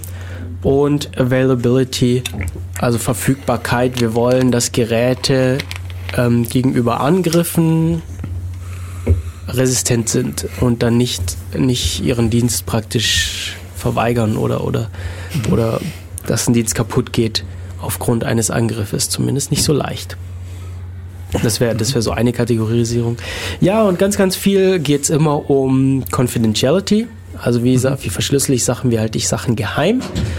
Aber ähm, ja, also die Leute, die im Security-Thema drin sind, die kommen relativ schnell drauf. Integrity ist eigentlich auch sehr, sehr wichtig. Also die Integrität der Daten. Und hier der Artikel von Schneier, der darauf eingeht, dass auch, also gerade bei, bei diesen heutigen Sachen, wie zum Beispiel ähm, selbstfahrenden Autos, besonders wichtig ist oder auch medizinische Geräte, da ist Integrität besonders wichtig, weil zum einen möchte ich zwar geheim halten und privat halten, wo befinde ich mich mit meinem Auto, wo fahre ich so rum? Oder wie, wie sind denn meine Gesundheitsdaten, also das sind private Daten, die möchte ich vielleicht nicht, dass jeder die weiß. Auf der anderen Seite aber vielleicht sogar noch krasseres Problem, ich will nicht, dass andere Leute mein Fahrzeug anhalten können oder es gegen die Wand fahren können oder es woanders hinfahren können oder mich darin einschließen können. Genau so bei, bei medizinischen Geräten. Ich will nicht, dass äh, ein Fremder meinen Herzschrittmacher auslösen kann oder meinen, meinen Defibrillator auslösen kann. Ähm, oder mir mit meiner Insulinpumpe eine tödliche Dosis verabreichen kann oder mir das Insulin verweigern praktisch. Darüber haben wir schon in unserer Hacking-Folge oder in einer unserer Hacking-Folgen geredet. Hm. Äh, Welche war das? Weißt du das? äh, äh, ich weiß nicht mehr, welche Folgennummer genau das war. Aber wir haben doch auch darüber geredet. Also hört mehr Death Radio.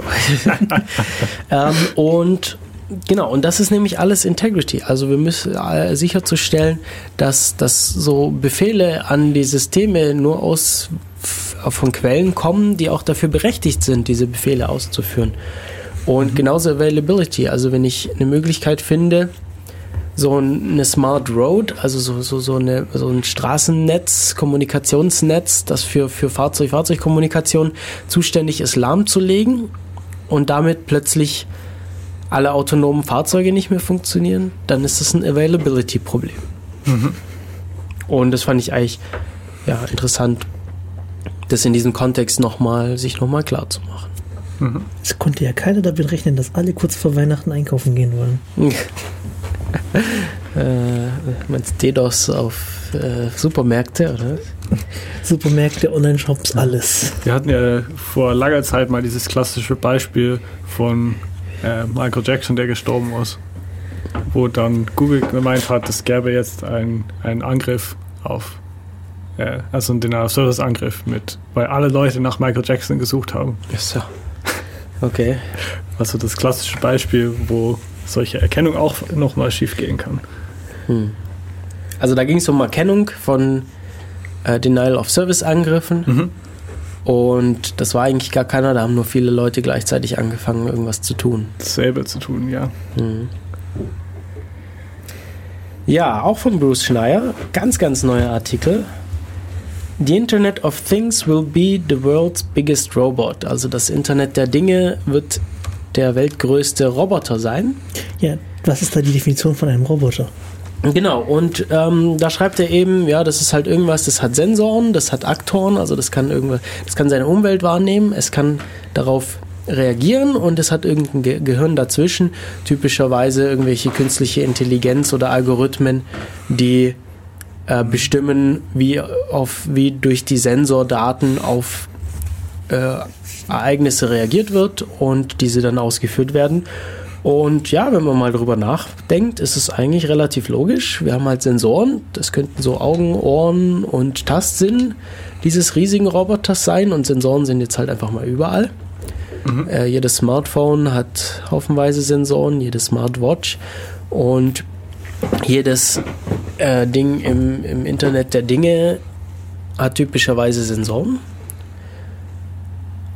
Und die Aktoren wären die Hände und Füße. Da haben wir Lautsprecher, wenn wir wieder auf Smartphone zurückgehen, den Bildschirm, äh, LEDs und äh, wenn wir dann weitergehen bei den Autos, ja, Motoren, Türen, ähm, daheim, Heizungsthermostate, Türöffner, ähm, Steuerung von Jalousien, alle möglichen. Und dazwischen ist das Gehirn, nämlich das Internet, die Cloud-Systeme, äh, alles, was da halt so steuert.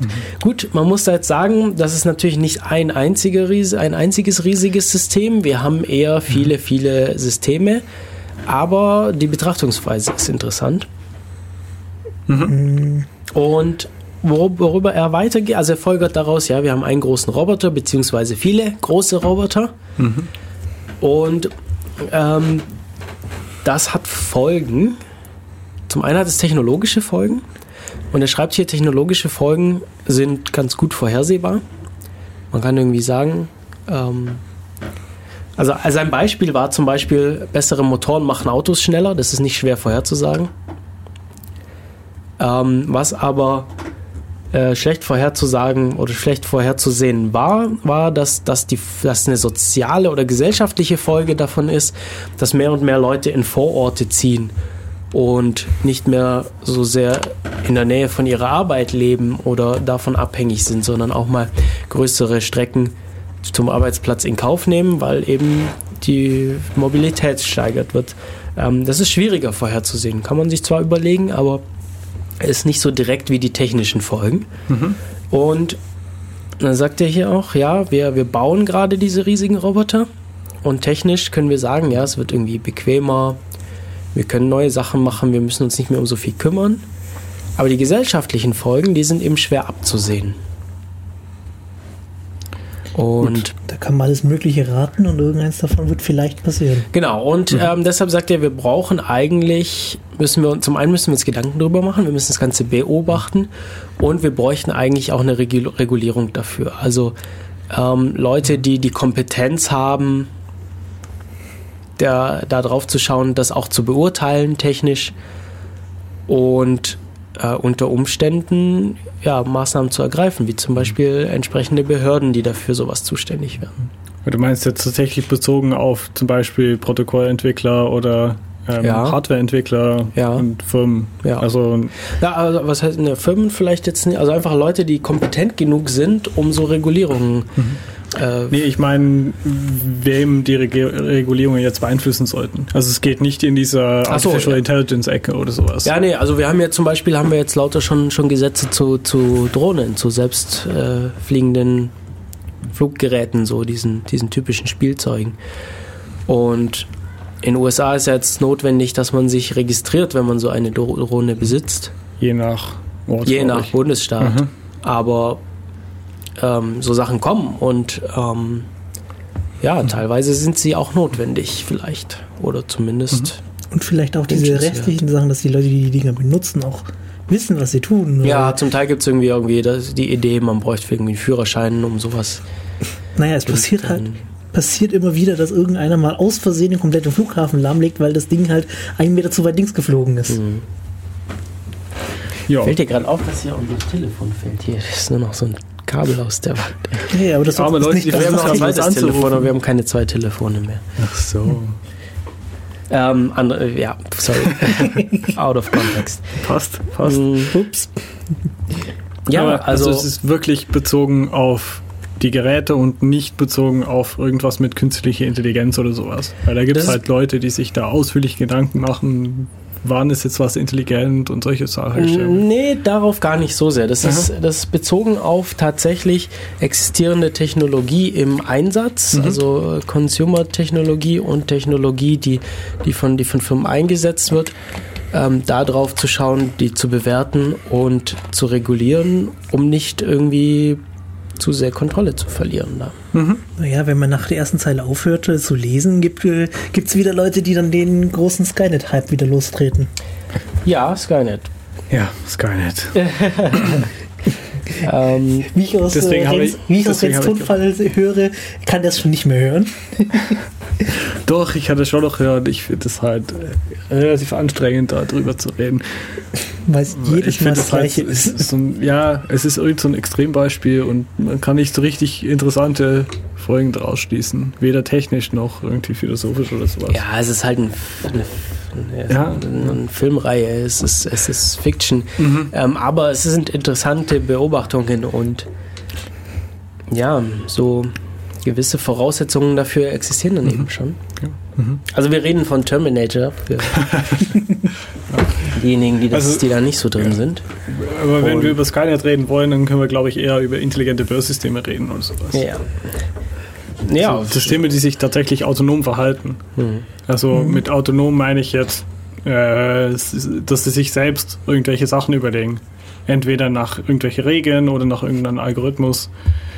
Äh, also Hauptsache es sind weder Menschen noch andere ähm, Roboter in dem Fall dann involviert.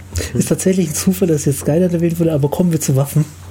Ja, kommen wir zu autonomen Waffensystemen. Die hatten wir ja auch schon angesprochen. Zufall. Die hatten wir Sure. angesprochen heute.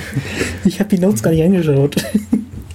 Und da haben wir ja schon gesagt, es gibt Forschung, dass Drohnen auch automa also autonom äh, agieren sollen, autonom Bereiche überwachen oder auch autonom Angriffe ausführen. Und auch da, also ja, jetzt wäre so die Zeit, da regulierend einzugreifen und zu schauen, wollen wir das? Und also da muss ich ganz klar sagen, kann ich mir nicht vorstellen, wie man sowas wollen kann. Dass, dass, dass Computer Algorithmen entscheiden, ähm, ob etwas oder jemand angegriffen wird. Vor allem dann Also die, der Angriff auch noch ausgeführt ja. wird, ja. Also angegriffen ist dann wie so ein extremes Beispiel. Weiter in unserer Liste steht zum Beispiel diese autonome Autos. Mhm. Und da kann ich es mir schon vorstellen, dass irgendwann ein Algorithmus entscheidet, wer jetzt stirbt. Okay, ja, da haben wir auch, stimmt, das ist, äh, das ist äh, interessant. Also, da gibt es ja auch viel Diskussion jetzt drüber. Ähm, gibt Leute, die, die behaupten, also von Google kommt das immer wieder mal, von ihren selbstfahrenden Autos, ähm, selbstfahrende Autos sind viel sicherer. Da werden einfach keine Unfälle mehr passieren, wenn das jeder hat. Ist so eine Behauptung, die man mal wieder so ein bisschen raushört. Unfälle zwischen Autos auf jeden Fall. Eh, okay. Da, also damit könnte ich, mit dieser Aussage könnte ich leben, kann Okay. ich mich für, halte ich für realistisch. Unfälle mit Personen, mh, ich weiß es nicht. Ich halte es für unrealistisch. Gut, ähm, mal ganz davon Ja, abgesehen, genau. ähm, wir, können uns vor, wir könnten uns vorstellen, natürlich wird es weiterhin Unfälle geben. Entweder macht, ähm, Da guckt man mal nicht über die Straße. macht der Rechner Fehler oder andere Verkehrsteilnehmer machen Fehler. Mhm. So, jetzt ist ein Unfall unausweichlich. Was macht so ein autonomes Fahrzeug dann? Mhm. Ähm, wen schützt es zuerst? Seine Insassen, Fußgänger, Fahrradfahrer, andere Autos? Mhm. Ähm, ja, und da muss man sich Gedanken drüber machen. Genau. Interessant ist natürlich, dass Egal für was er sich entscheiden wird, es wird immer Leute geben, es ist die Schuld von dem, von dem selbstfahrenden Auto. Es ja, aber ha, wessen Schuld ist es dann? Hardwarebauer, Programmierer, ähm, Besitzer von dem Fahrzeug, hm, Softwareentwickler, andere Softwareentwickler, irgendwelche Apps, Softwareentwickler, also Library-Entwickler, Third-Party. die Leute, die die Sensoren gebaut haben. Mhm. Hm, Ja, wissen wir nicht, die Leute, die die Sensoren programmiert haben. ja. Ähm, da gibt es tatsächlich Firmen, die, die machen sich da Gedanken drüber und also müssen eigentlich und äh, ein paar haben auch schon irgendwie veröffentlicht, wie sie darauf reagieren. Die haben dann nämlich so eine Prioritätsliste. Irgendwie ein Beispiel wäre jetzt zuerst die Insassen des Fahrzeugs, des eigenen Fahrzeugs zu schützen, äh, dann Fußgänger, dann andere Ver Verkehrsteilnehmer und ganz zum Schluss irgendwie Wo ähm, sind die Fahrräder? ja andere Verkehrsteilnehmer. Ah, okay. Ja gut, vielleicht kommt, vielleicht sollten die noch vorher kommen, weil die weniger geschützt sind. Keine Ahnung. Ähm, aber ganz zum Schluss auf jeden Fall äh, Sachwerte, also irgendwie Ampeln, Pfosten, Häuser, ja, Bäume. Ja. Spannende Fragestellung. Ähm, ich weiß nicht, ob das. Also, was ich interessant dran finde, ist, dass meistens die Entscheidungen, wenn man sowas bauen würde, eigentlich gar nicht so. Also, wir stellen halt als Menschen immer die Frage, töte ich dem einen oder dem anderen? Mhm. Aber normalerweise, wenn man ein System, System entwickelt, stellt, entwickelt man im Regel Algorithmen, weil wir haben ja kein General AI. Äh, also haben wir einen Regelsatz, der Entscheidungen spezifiziert und die meistens führen die halt zufällig zu entweder dem einen oder dem anderen, indem man zum Beispiel eine Regel hat, dass, ich weiß nicht, den äh, Innensitzender, äh, dass der geschützt wird. Und dann wird halt eine Entscheidung getroffen und erst im Nachhinein stellt man dann fest, boah, da ist jetzt ein Fußgänger, Fußgänger gestorben. Hm. Ja, Ja. aber trotzdem mit so Regeln hast du ja immer noch, Mhm. triffst du ja dadurch, dass du die Liste hast, du die Entscheidung, Mhm. was geschützt sein muss. Aber da hast du ja das Dann Problem. hast du, dann versuch, also der Computer kann ja diese Entscheidung nicht treffen. Wen, nicht, du, wen, wer, wer wichtiger ist. Mhm. Der kann sie nicht treffen. Also gibst du ihm die, durch diese Regeln die Entscheidung schon vor. Also Genau. hast du die Entscheidung getroffen. Also der, der den Algorithmus gebaut Ja, hat. aber du hast vielleicht nicht bewusst diese Entscheidung getroffen, insbesondere wenn dann Machine Learning ins Spiel kommt, was uns wahrscheinlich dann auch wieder zum, zum Thema zurückbringt.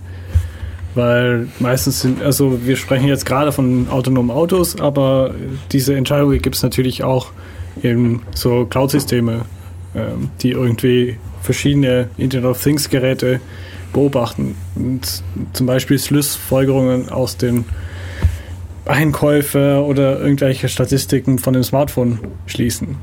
Kannst sich zum Beispiel das, äh, so einen Fitness-Tracker vorstellen, dem einem irgendwie seine Fitnessdaten erhebt und vielleicht analysieren könnte oder feststellen könnte, was jetzt seine durchschnittliche Laufgeschwindigkeit ist, aber vielleicht auch, ob man ungesund läuft oder äh, falsche Haltung hat oder irgend sowas. Und wenn man halt immer so Regelsätze hat, die irgendwelche Entscheidungen treffen, dann frage ich mich immer, wie viel, wie viel Gedanken man von den Entwicklern überhaupt erwarten kann, wenn die so einen Regelsatz entwickeln. Ich meine, du brauchst einen Regelsatz und irgendwann wird der Regelsatz halt so komplex sein, dass du unvorhersehbare ähm, Effekte hast. Also beziehungsweise Effekte, die du dir nicht angeschaut hast. Das kennen wir ja aus der Programmierung, wir kennen es aus den Protokollentwicklungen, äh, wir kennen das aus Sicherheitsprotokolle. In all diesen Fällen ist es halt so gewesen, man hat irgendwas gebaut, weil man ein Ziel hatte, das Ziel wurde erreicht und danach hat man festgestellt, dass es irgendwelche Nebeneffekte hatte, die vielleicht un unbeabsichtigt waren. Ich habe jetzt gerade dieses Bild von dem so, so ein Kundengespräch im Kopf. So mit, was muss das Ding jetzt können? Ach so, von, von Softwareentwickler. Ja. Ja, das ist immer so eine Schwierigkeit. Kitzel dem Kunden mal raus, was du hören willst. Aber da ist es ja wenigstens noch so, dass man quasi einem Ziel hat. Und hier hat man ja das Problem, dass die Regeln noch weitere Effekte haben. Und um die zu beabsichtigen, das ist, glaube ich, echt schwierig. Naja, man kann ja schon einen Experten in dem Feld befragen, aber es ist genauso gut wie so ein Kundengespräch, weil der versteht vielleicht gar nicht, was der genau. Programmierer will. Und der weiß auch nicht alles. Ich meine, du kannst halt im Nachhinein natürlich feststellen und dann verbessern, aber Ja, du hast die Fitness-Tracker schon angesprochen. Mhm. Da gab es jetzt gerade vor ein paar Tagen Artikel auf netzpolitik.org, ähm, die eine Studie über eine Studie zur Sicherheit von Fitness-Trackern ähm, ja, darüber berichtet haben. Und da wurden äh, sieb, äh, acht Anbieter verglichen Oh, und sieben davon ähm, haben Sicherheitsmängel.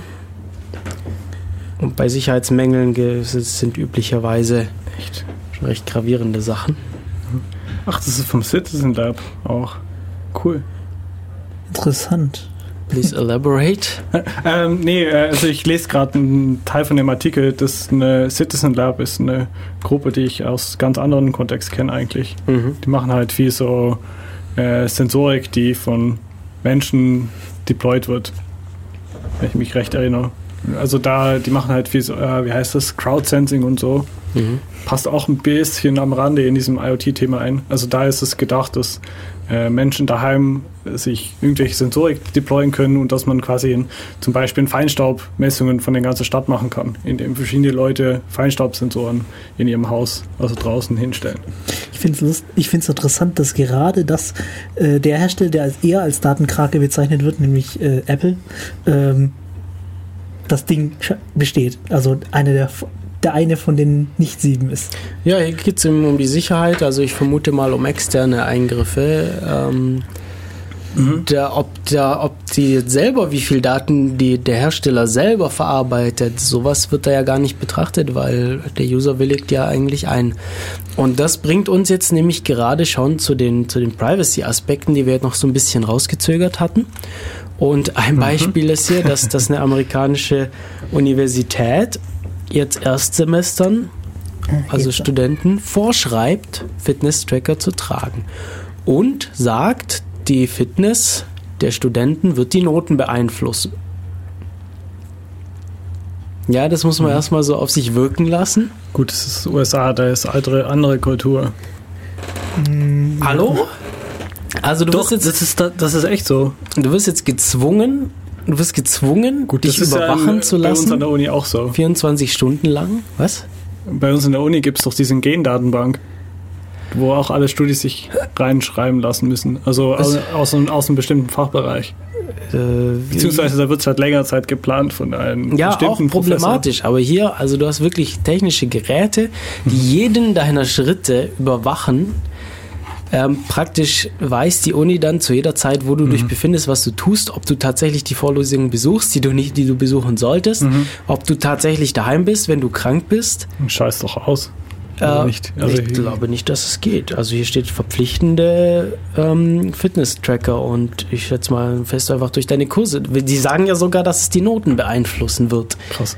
Und sie sagen aber jetzt nicht wie viel. Also ja, also das, das halten sie irgendwie geheim. Also wenn du zu wenig Sport machst, dann kriegst du schlechtere Noten, aber wenn du zu viel Sport machst, vielleicht auch, weil das irgendwie deine Leistung beeinträchtigen könnte. Irgendwie finde ich das scheiße. gut, das ist irgendwie ein didaktisches Problem, glaube ich. Also ich finde das, also ich, das finde ich einfach ich finde es auch asozial, aber zum Kotzen. ja, also, ja, das kann ja eigentlich nicht sein, aber Und ich hoffe, dass die jetzt richtig aufs Maul kriegen. Also da muss ich jetzt mal schon deutlich werden, weil ähm, sowas geht gar nicht. Also wir haben genug Sachen, die hintenrum versuchen, an Daten zu kommen, aber jetzt Studenten zu verpflichten und ihnen ansonsten die Möglichkeit zu nehmen, zu Aber studieren. damit können wir ja erkennen, ob Leute Amok laufen. Ach, das ist so ein Schlagmoment überhaupt, ja. äh, ja, National Security. So, jetzt sind wir schon mitten im Thema Privacy. 20 Prozent. Ich würde noch mal eine Musik, ähm, was 20 Also du hast gesagt, wir wissen nicht, wie viel die Note 20 Prozent. Achso, haben sie, gibt's Also das ist der Titel von diesem Speaker-Artikel, das ich da gerade gefunden dazu habe. Okay. Ja, nee, aber, aber wie, ja, 20 Prozent, schön, aber wie, wie genau wird, kommt man zu dem Ergebnis? Also wie viel Sport sollst du machen? Das, ich glaube, ich glaube, das ist nicht bekannt. Also zumindest in dem Artikel, den ich gelesen hatte, das war nicht der, den du angesprochen hast, ähm, da war da noch nichts drüber bekannt. Oder zumindest haben die ich, berichtet. Hier stehen darüber. Details drüber. Ich, wir können vielleicht nachher nochmal reinschauen. Nee, dann, dann schmeiß jetzt die Details raus. Äh, hier steht, äh, Sie sollten jeden Tag mindestens 10.000 Schritte laufen und mindestens 150 Minuten in der Woche aktiv sein. 10.000 Schritte, das kriege ich so hin, wenn ich irgendwie schon äh, zur Uni, ho- äh, vom Bus zu, zum äh, Pool, vom Pool zur Mensa, vom Mensa zurück Ja, genau. und äh, vom, vom, vom Pool wieder zum, zum Café, wieder zurück. Da kriegen, das kriege ich bequem hin, 10.000 Schritte. Genau. Da muss Ja, also, mal aus der Uni was raus. ist- Man Das- könnte sagen, das das ist ein lobendes unklar. Ziel, dass Studenten ähm, nicht nur in ihrem, nicht nur ähm, ihre geistigen Fähigkeiten fördern sollen, sondern eben auch körperlich fit bleiben sollen. Das war die Behauptung, dass ist das ein, Ziel da war. Ist, ein- ist ein gutes Ziel, Ja.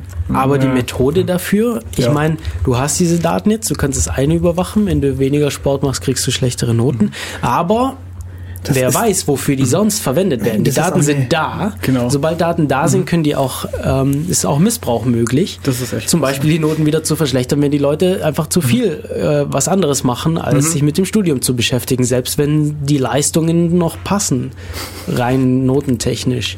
Ähm, Nee, aber es ist Und davon abgesehen- die falsche, falsche Sichtweise. Das so, du, hast eine Bestrafung, wenn du was nicht machst. Das Ach, es hat so kein das GPS. Schlimmste, was du machen kannst, was Sorry. du, äh, ja. was, wenn du irgendwie Leute zu was bringen willst. Also das ist die didaktische Sicht und die Privacy-Sicht ist einfach, das ist deine, das ist wirklich, das ist innerste Privatsphäre, das ist Bewegungsprofile, ähm, wo hältst du dich auf, mit wem hältst du dich auf. Es Ähm, ist ohne GPS den Gerät, aber es ist trotzdem Wie gut ist das. Ding denn? Reicht eine Rüttel? Also Das es, ist- es ist so, so ein Armband. das ist ohne GPS, aber dein Smartphone hat ein GPS.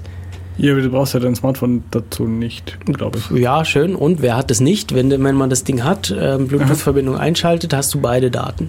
Das, das stimmt, ja. Ja, also die Also Daten sind da, auch wenn's, wenn du, ich meine, das ist Arbeit, äh, Aufwand, sich davor zu schützen. Und wer wird es dann machen, wenn das Aufwand ist?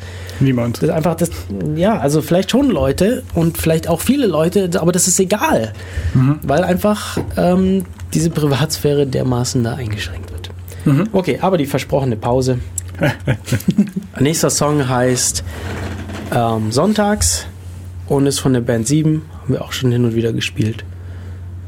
Äh, bis gleich.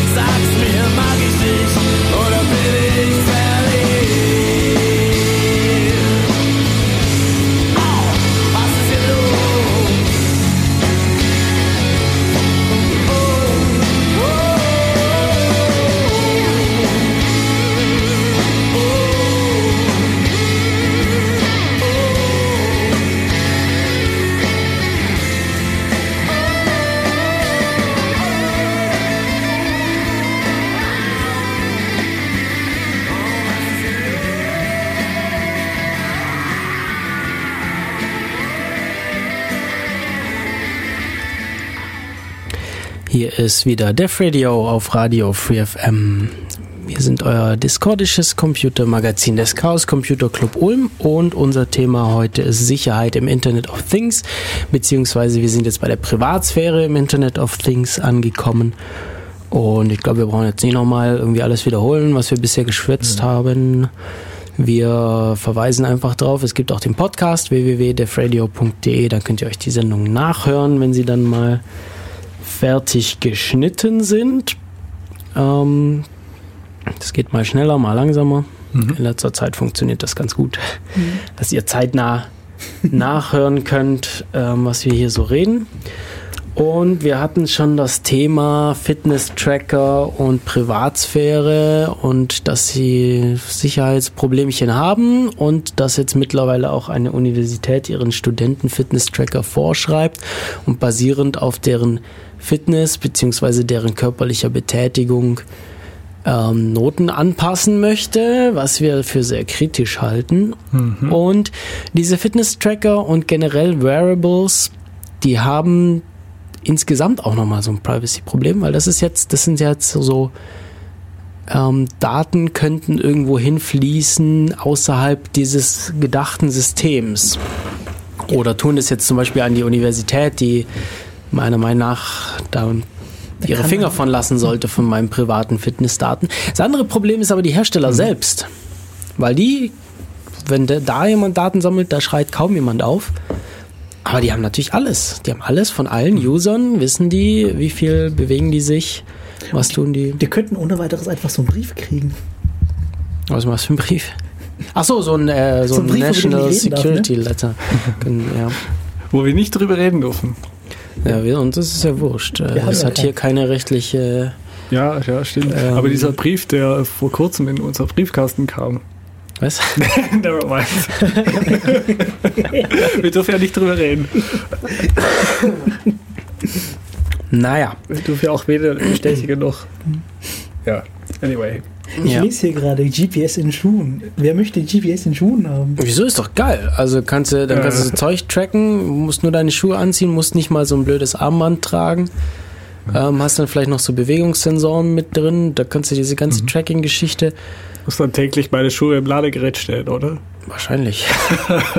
Also, Gibt es da bestimmt kontaktloses das muss doch, Das Laden? muss doch also sehr mühsam sein, wenn du dann irgendwie eine Person bist mit vielen Schuhen, dass du da jedes deiner Schuhe mit deinem Handy fahren musst.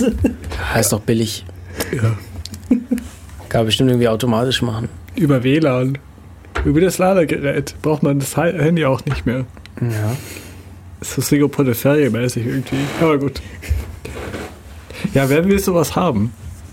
Ist das so eine Fitness-Tracking-Geschichte? Ja, oder? das, ich würde sagen, das ist so eine, ich weiß jetzt nicht mehr genau, wo ich das her habe, das Beispiel. Ist das so eine Fitness-Tracking-Geschichte? Wobei Okay. ich mir das auch vorstellen kann, dass das von äh, besorgten Eltern kommen könnte. Ja, da haben, da haben wir noch die andere Sache. Besorgte Eltern, ja. Also Eltern, die ihre Kindern hinterher spionieren über Smartphone, GPS oder implantierte Chips. Ist das nur aus dem Roman oder gibt es das schon wirklich? Nee, das gibt's nur in Tier, In also Tieren? Haustieren. Gibt's bestimmt soweit auch bald für. Kinder. Implantierte Ortungschips. Ich habe die Theorie mal gehört. Aber ich bin mir nicht sicher, ob es ernst war. Es gibt doch schon, es gibt doch schon spezielle Handyverträge, die da die das Handy ständig orten. mhm. Ja, Kriegt das. ja einfach nur die Krise von den Dingen. Was ist aus dem Vertrauen geworden um drei bis zu Hause? Ja, es geht so nicht mehr. Ja, und irgendwie alles wandert in die Cloud. Also alles ist, ist in Backend-Systemen. Und warum ist es da drin? Zum einen ist es vermutlich billiger, das so zu machen. Also man hat halt in den Cloud-Systemen so ein bisschen variable äh, Computing Power, die man besser an die, an die, an den Nutzen anpassen kann. Der Nutzer hat aber auch viel zu viele Endgeräte. Ja, und die Endgeräte sind schwach, also Batterie, Computing Power, alles schwach. Ah, die andere Sache ist aber, die Daten sind wertvoll. Also ganze Industrien stütz, leben davon, dass sie Daten sammeln, analysieren und verkaufen. Ganze Industrie, also die sogenannten Data Broker oder Information Broker, äh, die leben davon. Und ja, die, die wollen Daten und das ist natürlich auch ein Grund, Daten zur Verfügung zu stellen und versuchen, von Kunden zu entlocken. Ähm, und deswegen alles wandert in die Cloud. Zum Beispiel auch Home-Automatisierungssysteme. Und das weiß man irgendwie, weiß irgendwie, der Betreiber weiß dann ziemlich viel darüber ab, was bei mir, darüber, was bei mir daheim so abläuft. Andererseits ist es auch sehr schwer, solche Dienste so zu gestalten, dass sie die gleiche Usability haben. Also, dass sie ähnlich einfach zu benutzen sind und trotzdem überall verfügbar. Es ist schwer, aber ich würde sagen, da ist ein Markt dafür. Also Ja. es ist schwer, aber es ist aber machbar. Aber es Und fehlt ich, noch. es Also, sollte noch niemand gemacht werden, weil es, also es, es, gibt, es gibt auch Studien, die eben zeigen, Leute wären bereit für Privacy Features auch Geld zu bezahlen. Mhm. Ähm, ja, es, nur irgendwie bietet es niemand an. Ja. Naja, die, die es anbieten Mhm. können, haben halt auch nicht die große Marketing-Armada. Also ich denke auch, wenn zum Beispiel Google oder sowas jetzt, äh, oder mein, sagen wir mal einen Fitness-Tracker, wenn die jetzt einen Dienst anbieten würden, äh, dass ich für, keine Ahnung, einen Euro die Woche irgendwie hier die Privacy-Preserving-Variante von dem System hätte. Ja, das macht Ich weiß man jetzt so. nicht, ob, also ich weiß jetzt nicht, ob ich dann diese Firma trauen würde, dass sie mir nicht einfach einen Euro abkassieren, weil ich kann es ja nicht überprüfen. Ja, Also das ist Google macht ja sowas mit seinen Problem. Diensten, dass du da zahlen kannst. Also du musst halt irgendwie bestimmte, bestimmte Tricks anwenden, damit du es findest, aber du, es gibt's. Mhm. Und ich weiß nicht, das gucken dich trotzdem alle komisch an, wenn du es benutzen, wenn du es benutzt, weil das Vertrauen gegenüber Google haben ja die Leute, die- die Google nicht toll finden, ja eh nicht. Genau, das, aber das ist, glaube ich, das Hauptproblem, äh, weswegen es solche Diensten nicht oder noch nicht gibt. Also dass man muss halt wirklich dieser Service Provider zu 100% vertrauen, dass die auch tatsächlich das so umsetzen, wie sie behaupten. du könntest ja schon irgendwie so Sachen machen, wie zum Beispiel, dass Client-Software Open Source ist. Und dass du dann eben schaust, ja, ähm, Sachen werden mit lokalen Schlüsseln verschlüsselt. Und dann wendest du vielleicht irgendwie Homomorphic Encryption an oder du machst bestimmte Sachen nur lokal. Ähm, und da musst du dir halt vielleicht mal für daheim eine größere, eine leistungsfähigere Steuerzentrale anschaffen. Die kostet dann vielleicht ein bisschen mehr Geld. Aber wäre möglich, gerade für die Home-Automatisierungssysteme. Für sowas wäre ich tatsächlich bereit. Genauso bei. Fahrzeugen.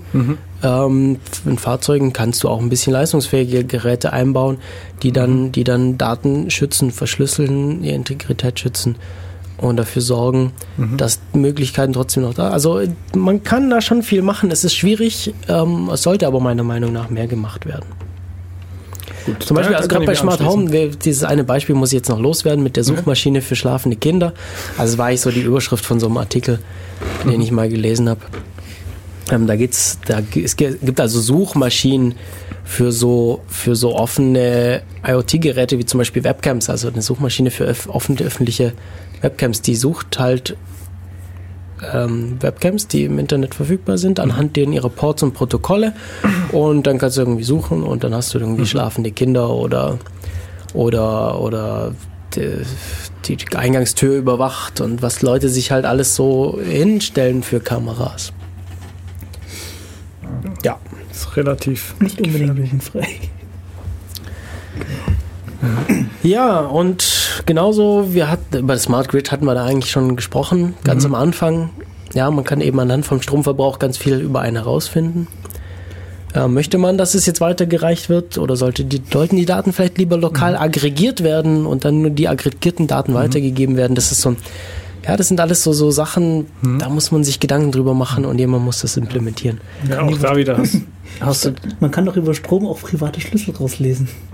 Ja, zum Beispiel. Ja. Gut, aber das ist, das ist was ganz anderes Thema. Also das Smart Grid, ähm, Genau. ja, das Ja, ich weiß nicht, ähm, was mich interessieren würde, ist, ob die Funktionalität, die vorgesehen ist, also insbesondere das Benutzen von billigeren Strom zu halt niedrige Lastzeiten, ob solche Funktionalität noch möglich ist, wenn eine große Menge von Leuten, also wenn zum Beispiel standardmäßig die Privacy Preserving Variante drin wäre.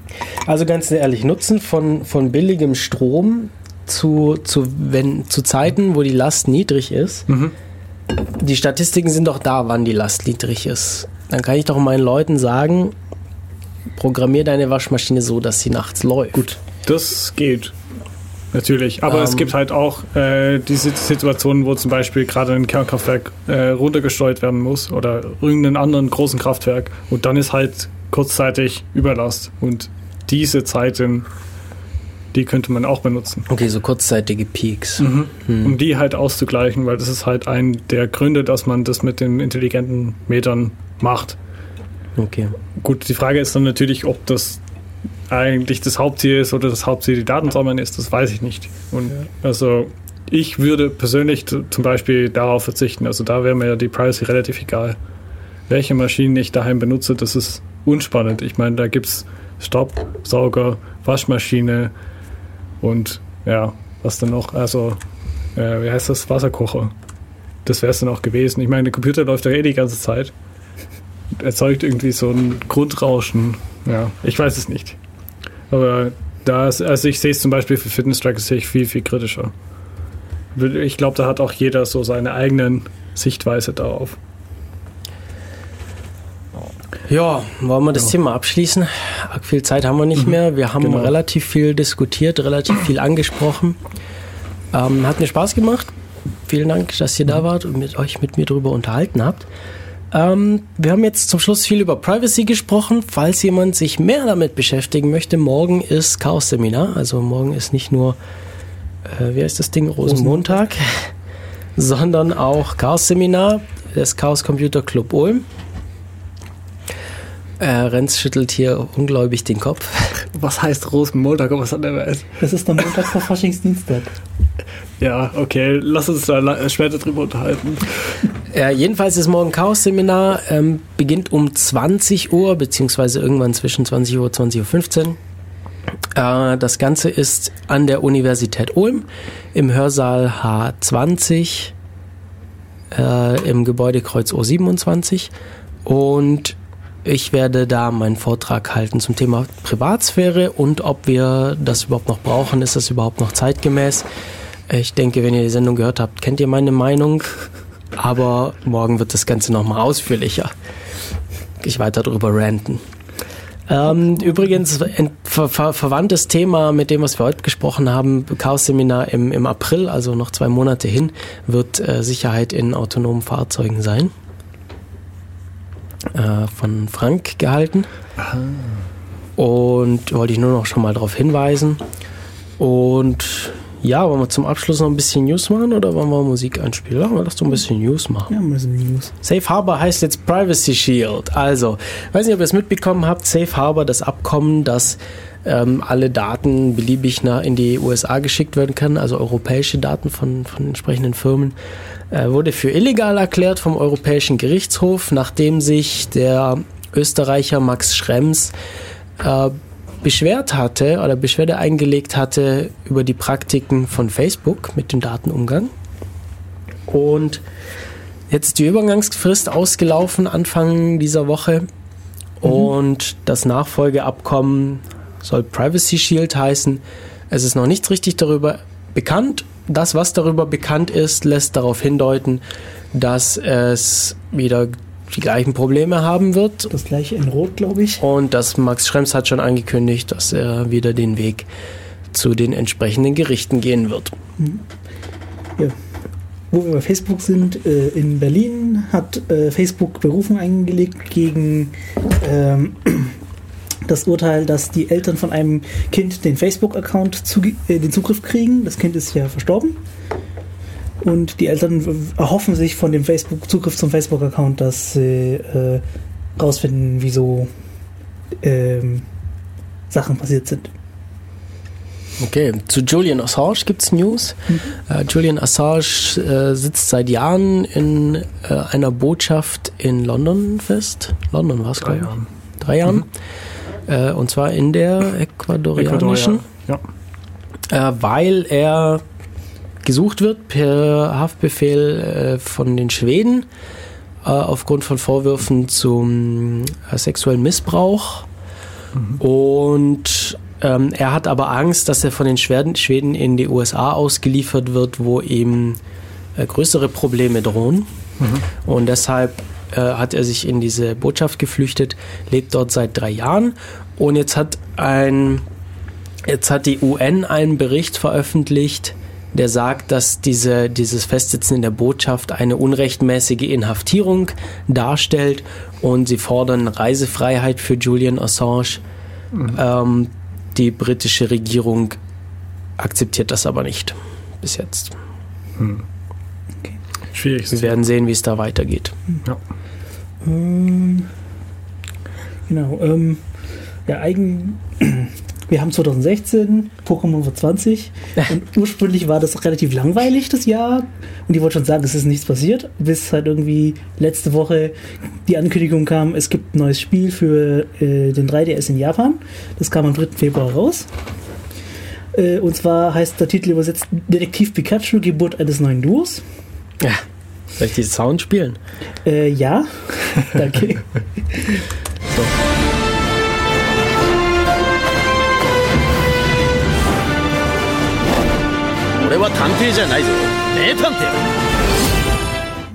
Ja, Also das war au- ein Ausschnitt aus dem äh, Trailer. Und zwar war das gerade das Pikachu, das gesprochen hat, das da drin vorkommt. interessant. Sagt, äh, ich bin nicht irgendein Detektiv, ich bin ein Meisterdetektiv. oh. Ähm, Lustige ist, das Spiel wurde schon 2013 angekündigt. Da war irgendwie von einem Detektivspiel mit Pikachu die Rede und sie benutzen so Face-Tracking, damit sie ähm, Gestik und Mimik äh, sinnvoll abbilden können. Das sah halt bloß 2013 13, ähm, sehr beängstigend aus. Sieht mittlerweile sehr gut aus und äh, zu eigentlich sehr überraschend, weil man erwartet erst zum 27. Februar eine Ankündigung vom neuen Spiel, weil am 27. Februar vor 20 Jahren kamen eben die ersten Spiele in Japan raus. Also Rot und Blau. Man meint, glaubt auch, dass am 27. Februar diesen Jahres eben eine Ankündigung für den Begleittitel zu Pokémon X und Y kommt. Man wartet auf Pokémon Go und po Pokken. Pokken ist Tekken und Pokémon zu- Pokémon zusammen. Okay, das Ich wollte sagen, wir würde enden mit einer positiven Nachricht, aber jetzt hast du es doch- kaputt gemacht. ist doch positiv. Okay, ja, dann ähm, wir haben nicht mehr. Also Sendezeit ist praktisch um. Ähm, Wir verabschieden uns einfach. Wie immer gibt es, gäbe es natürlich mehr Nachrichten. Äh, Wir verweisen auf die entsprechenden Portale, ähm, um sich Nachrichten zu holen. Zum Internet. Diesem Internet. Ähm, wir, wir verabschieden uns mit dem Song Paris la Nuit, äh, auch freie Musik, und hören uns wieder in 14 Tagen. Äh, wir waren Def Radio, ich bin Matu. Hier ist Ricky. Und Renz. Tschüss, bis bald. Tschüss. Tschüss.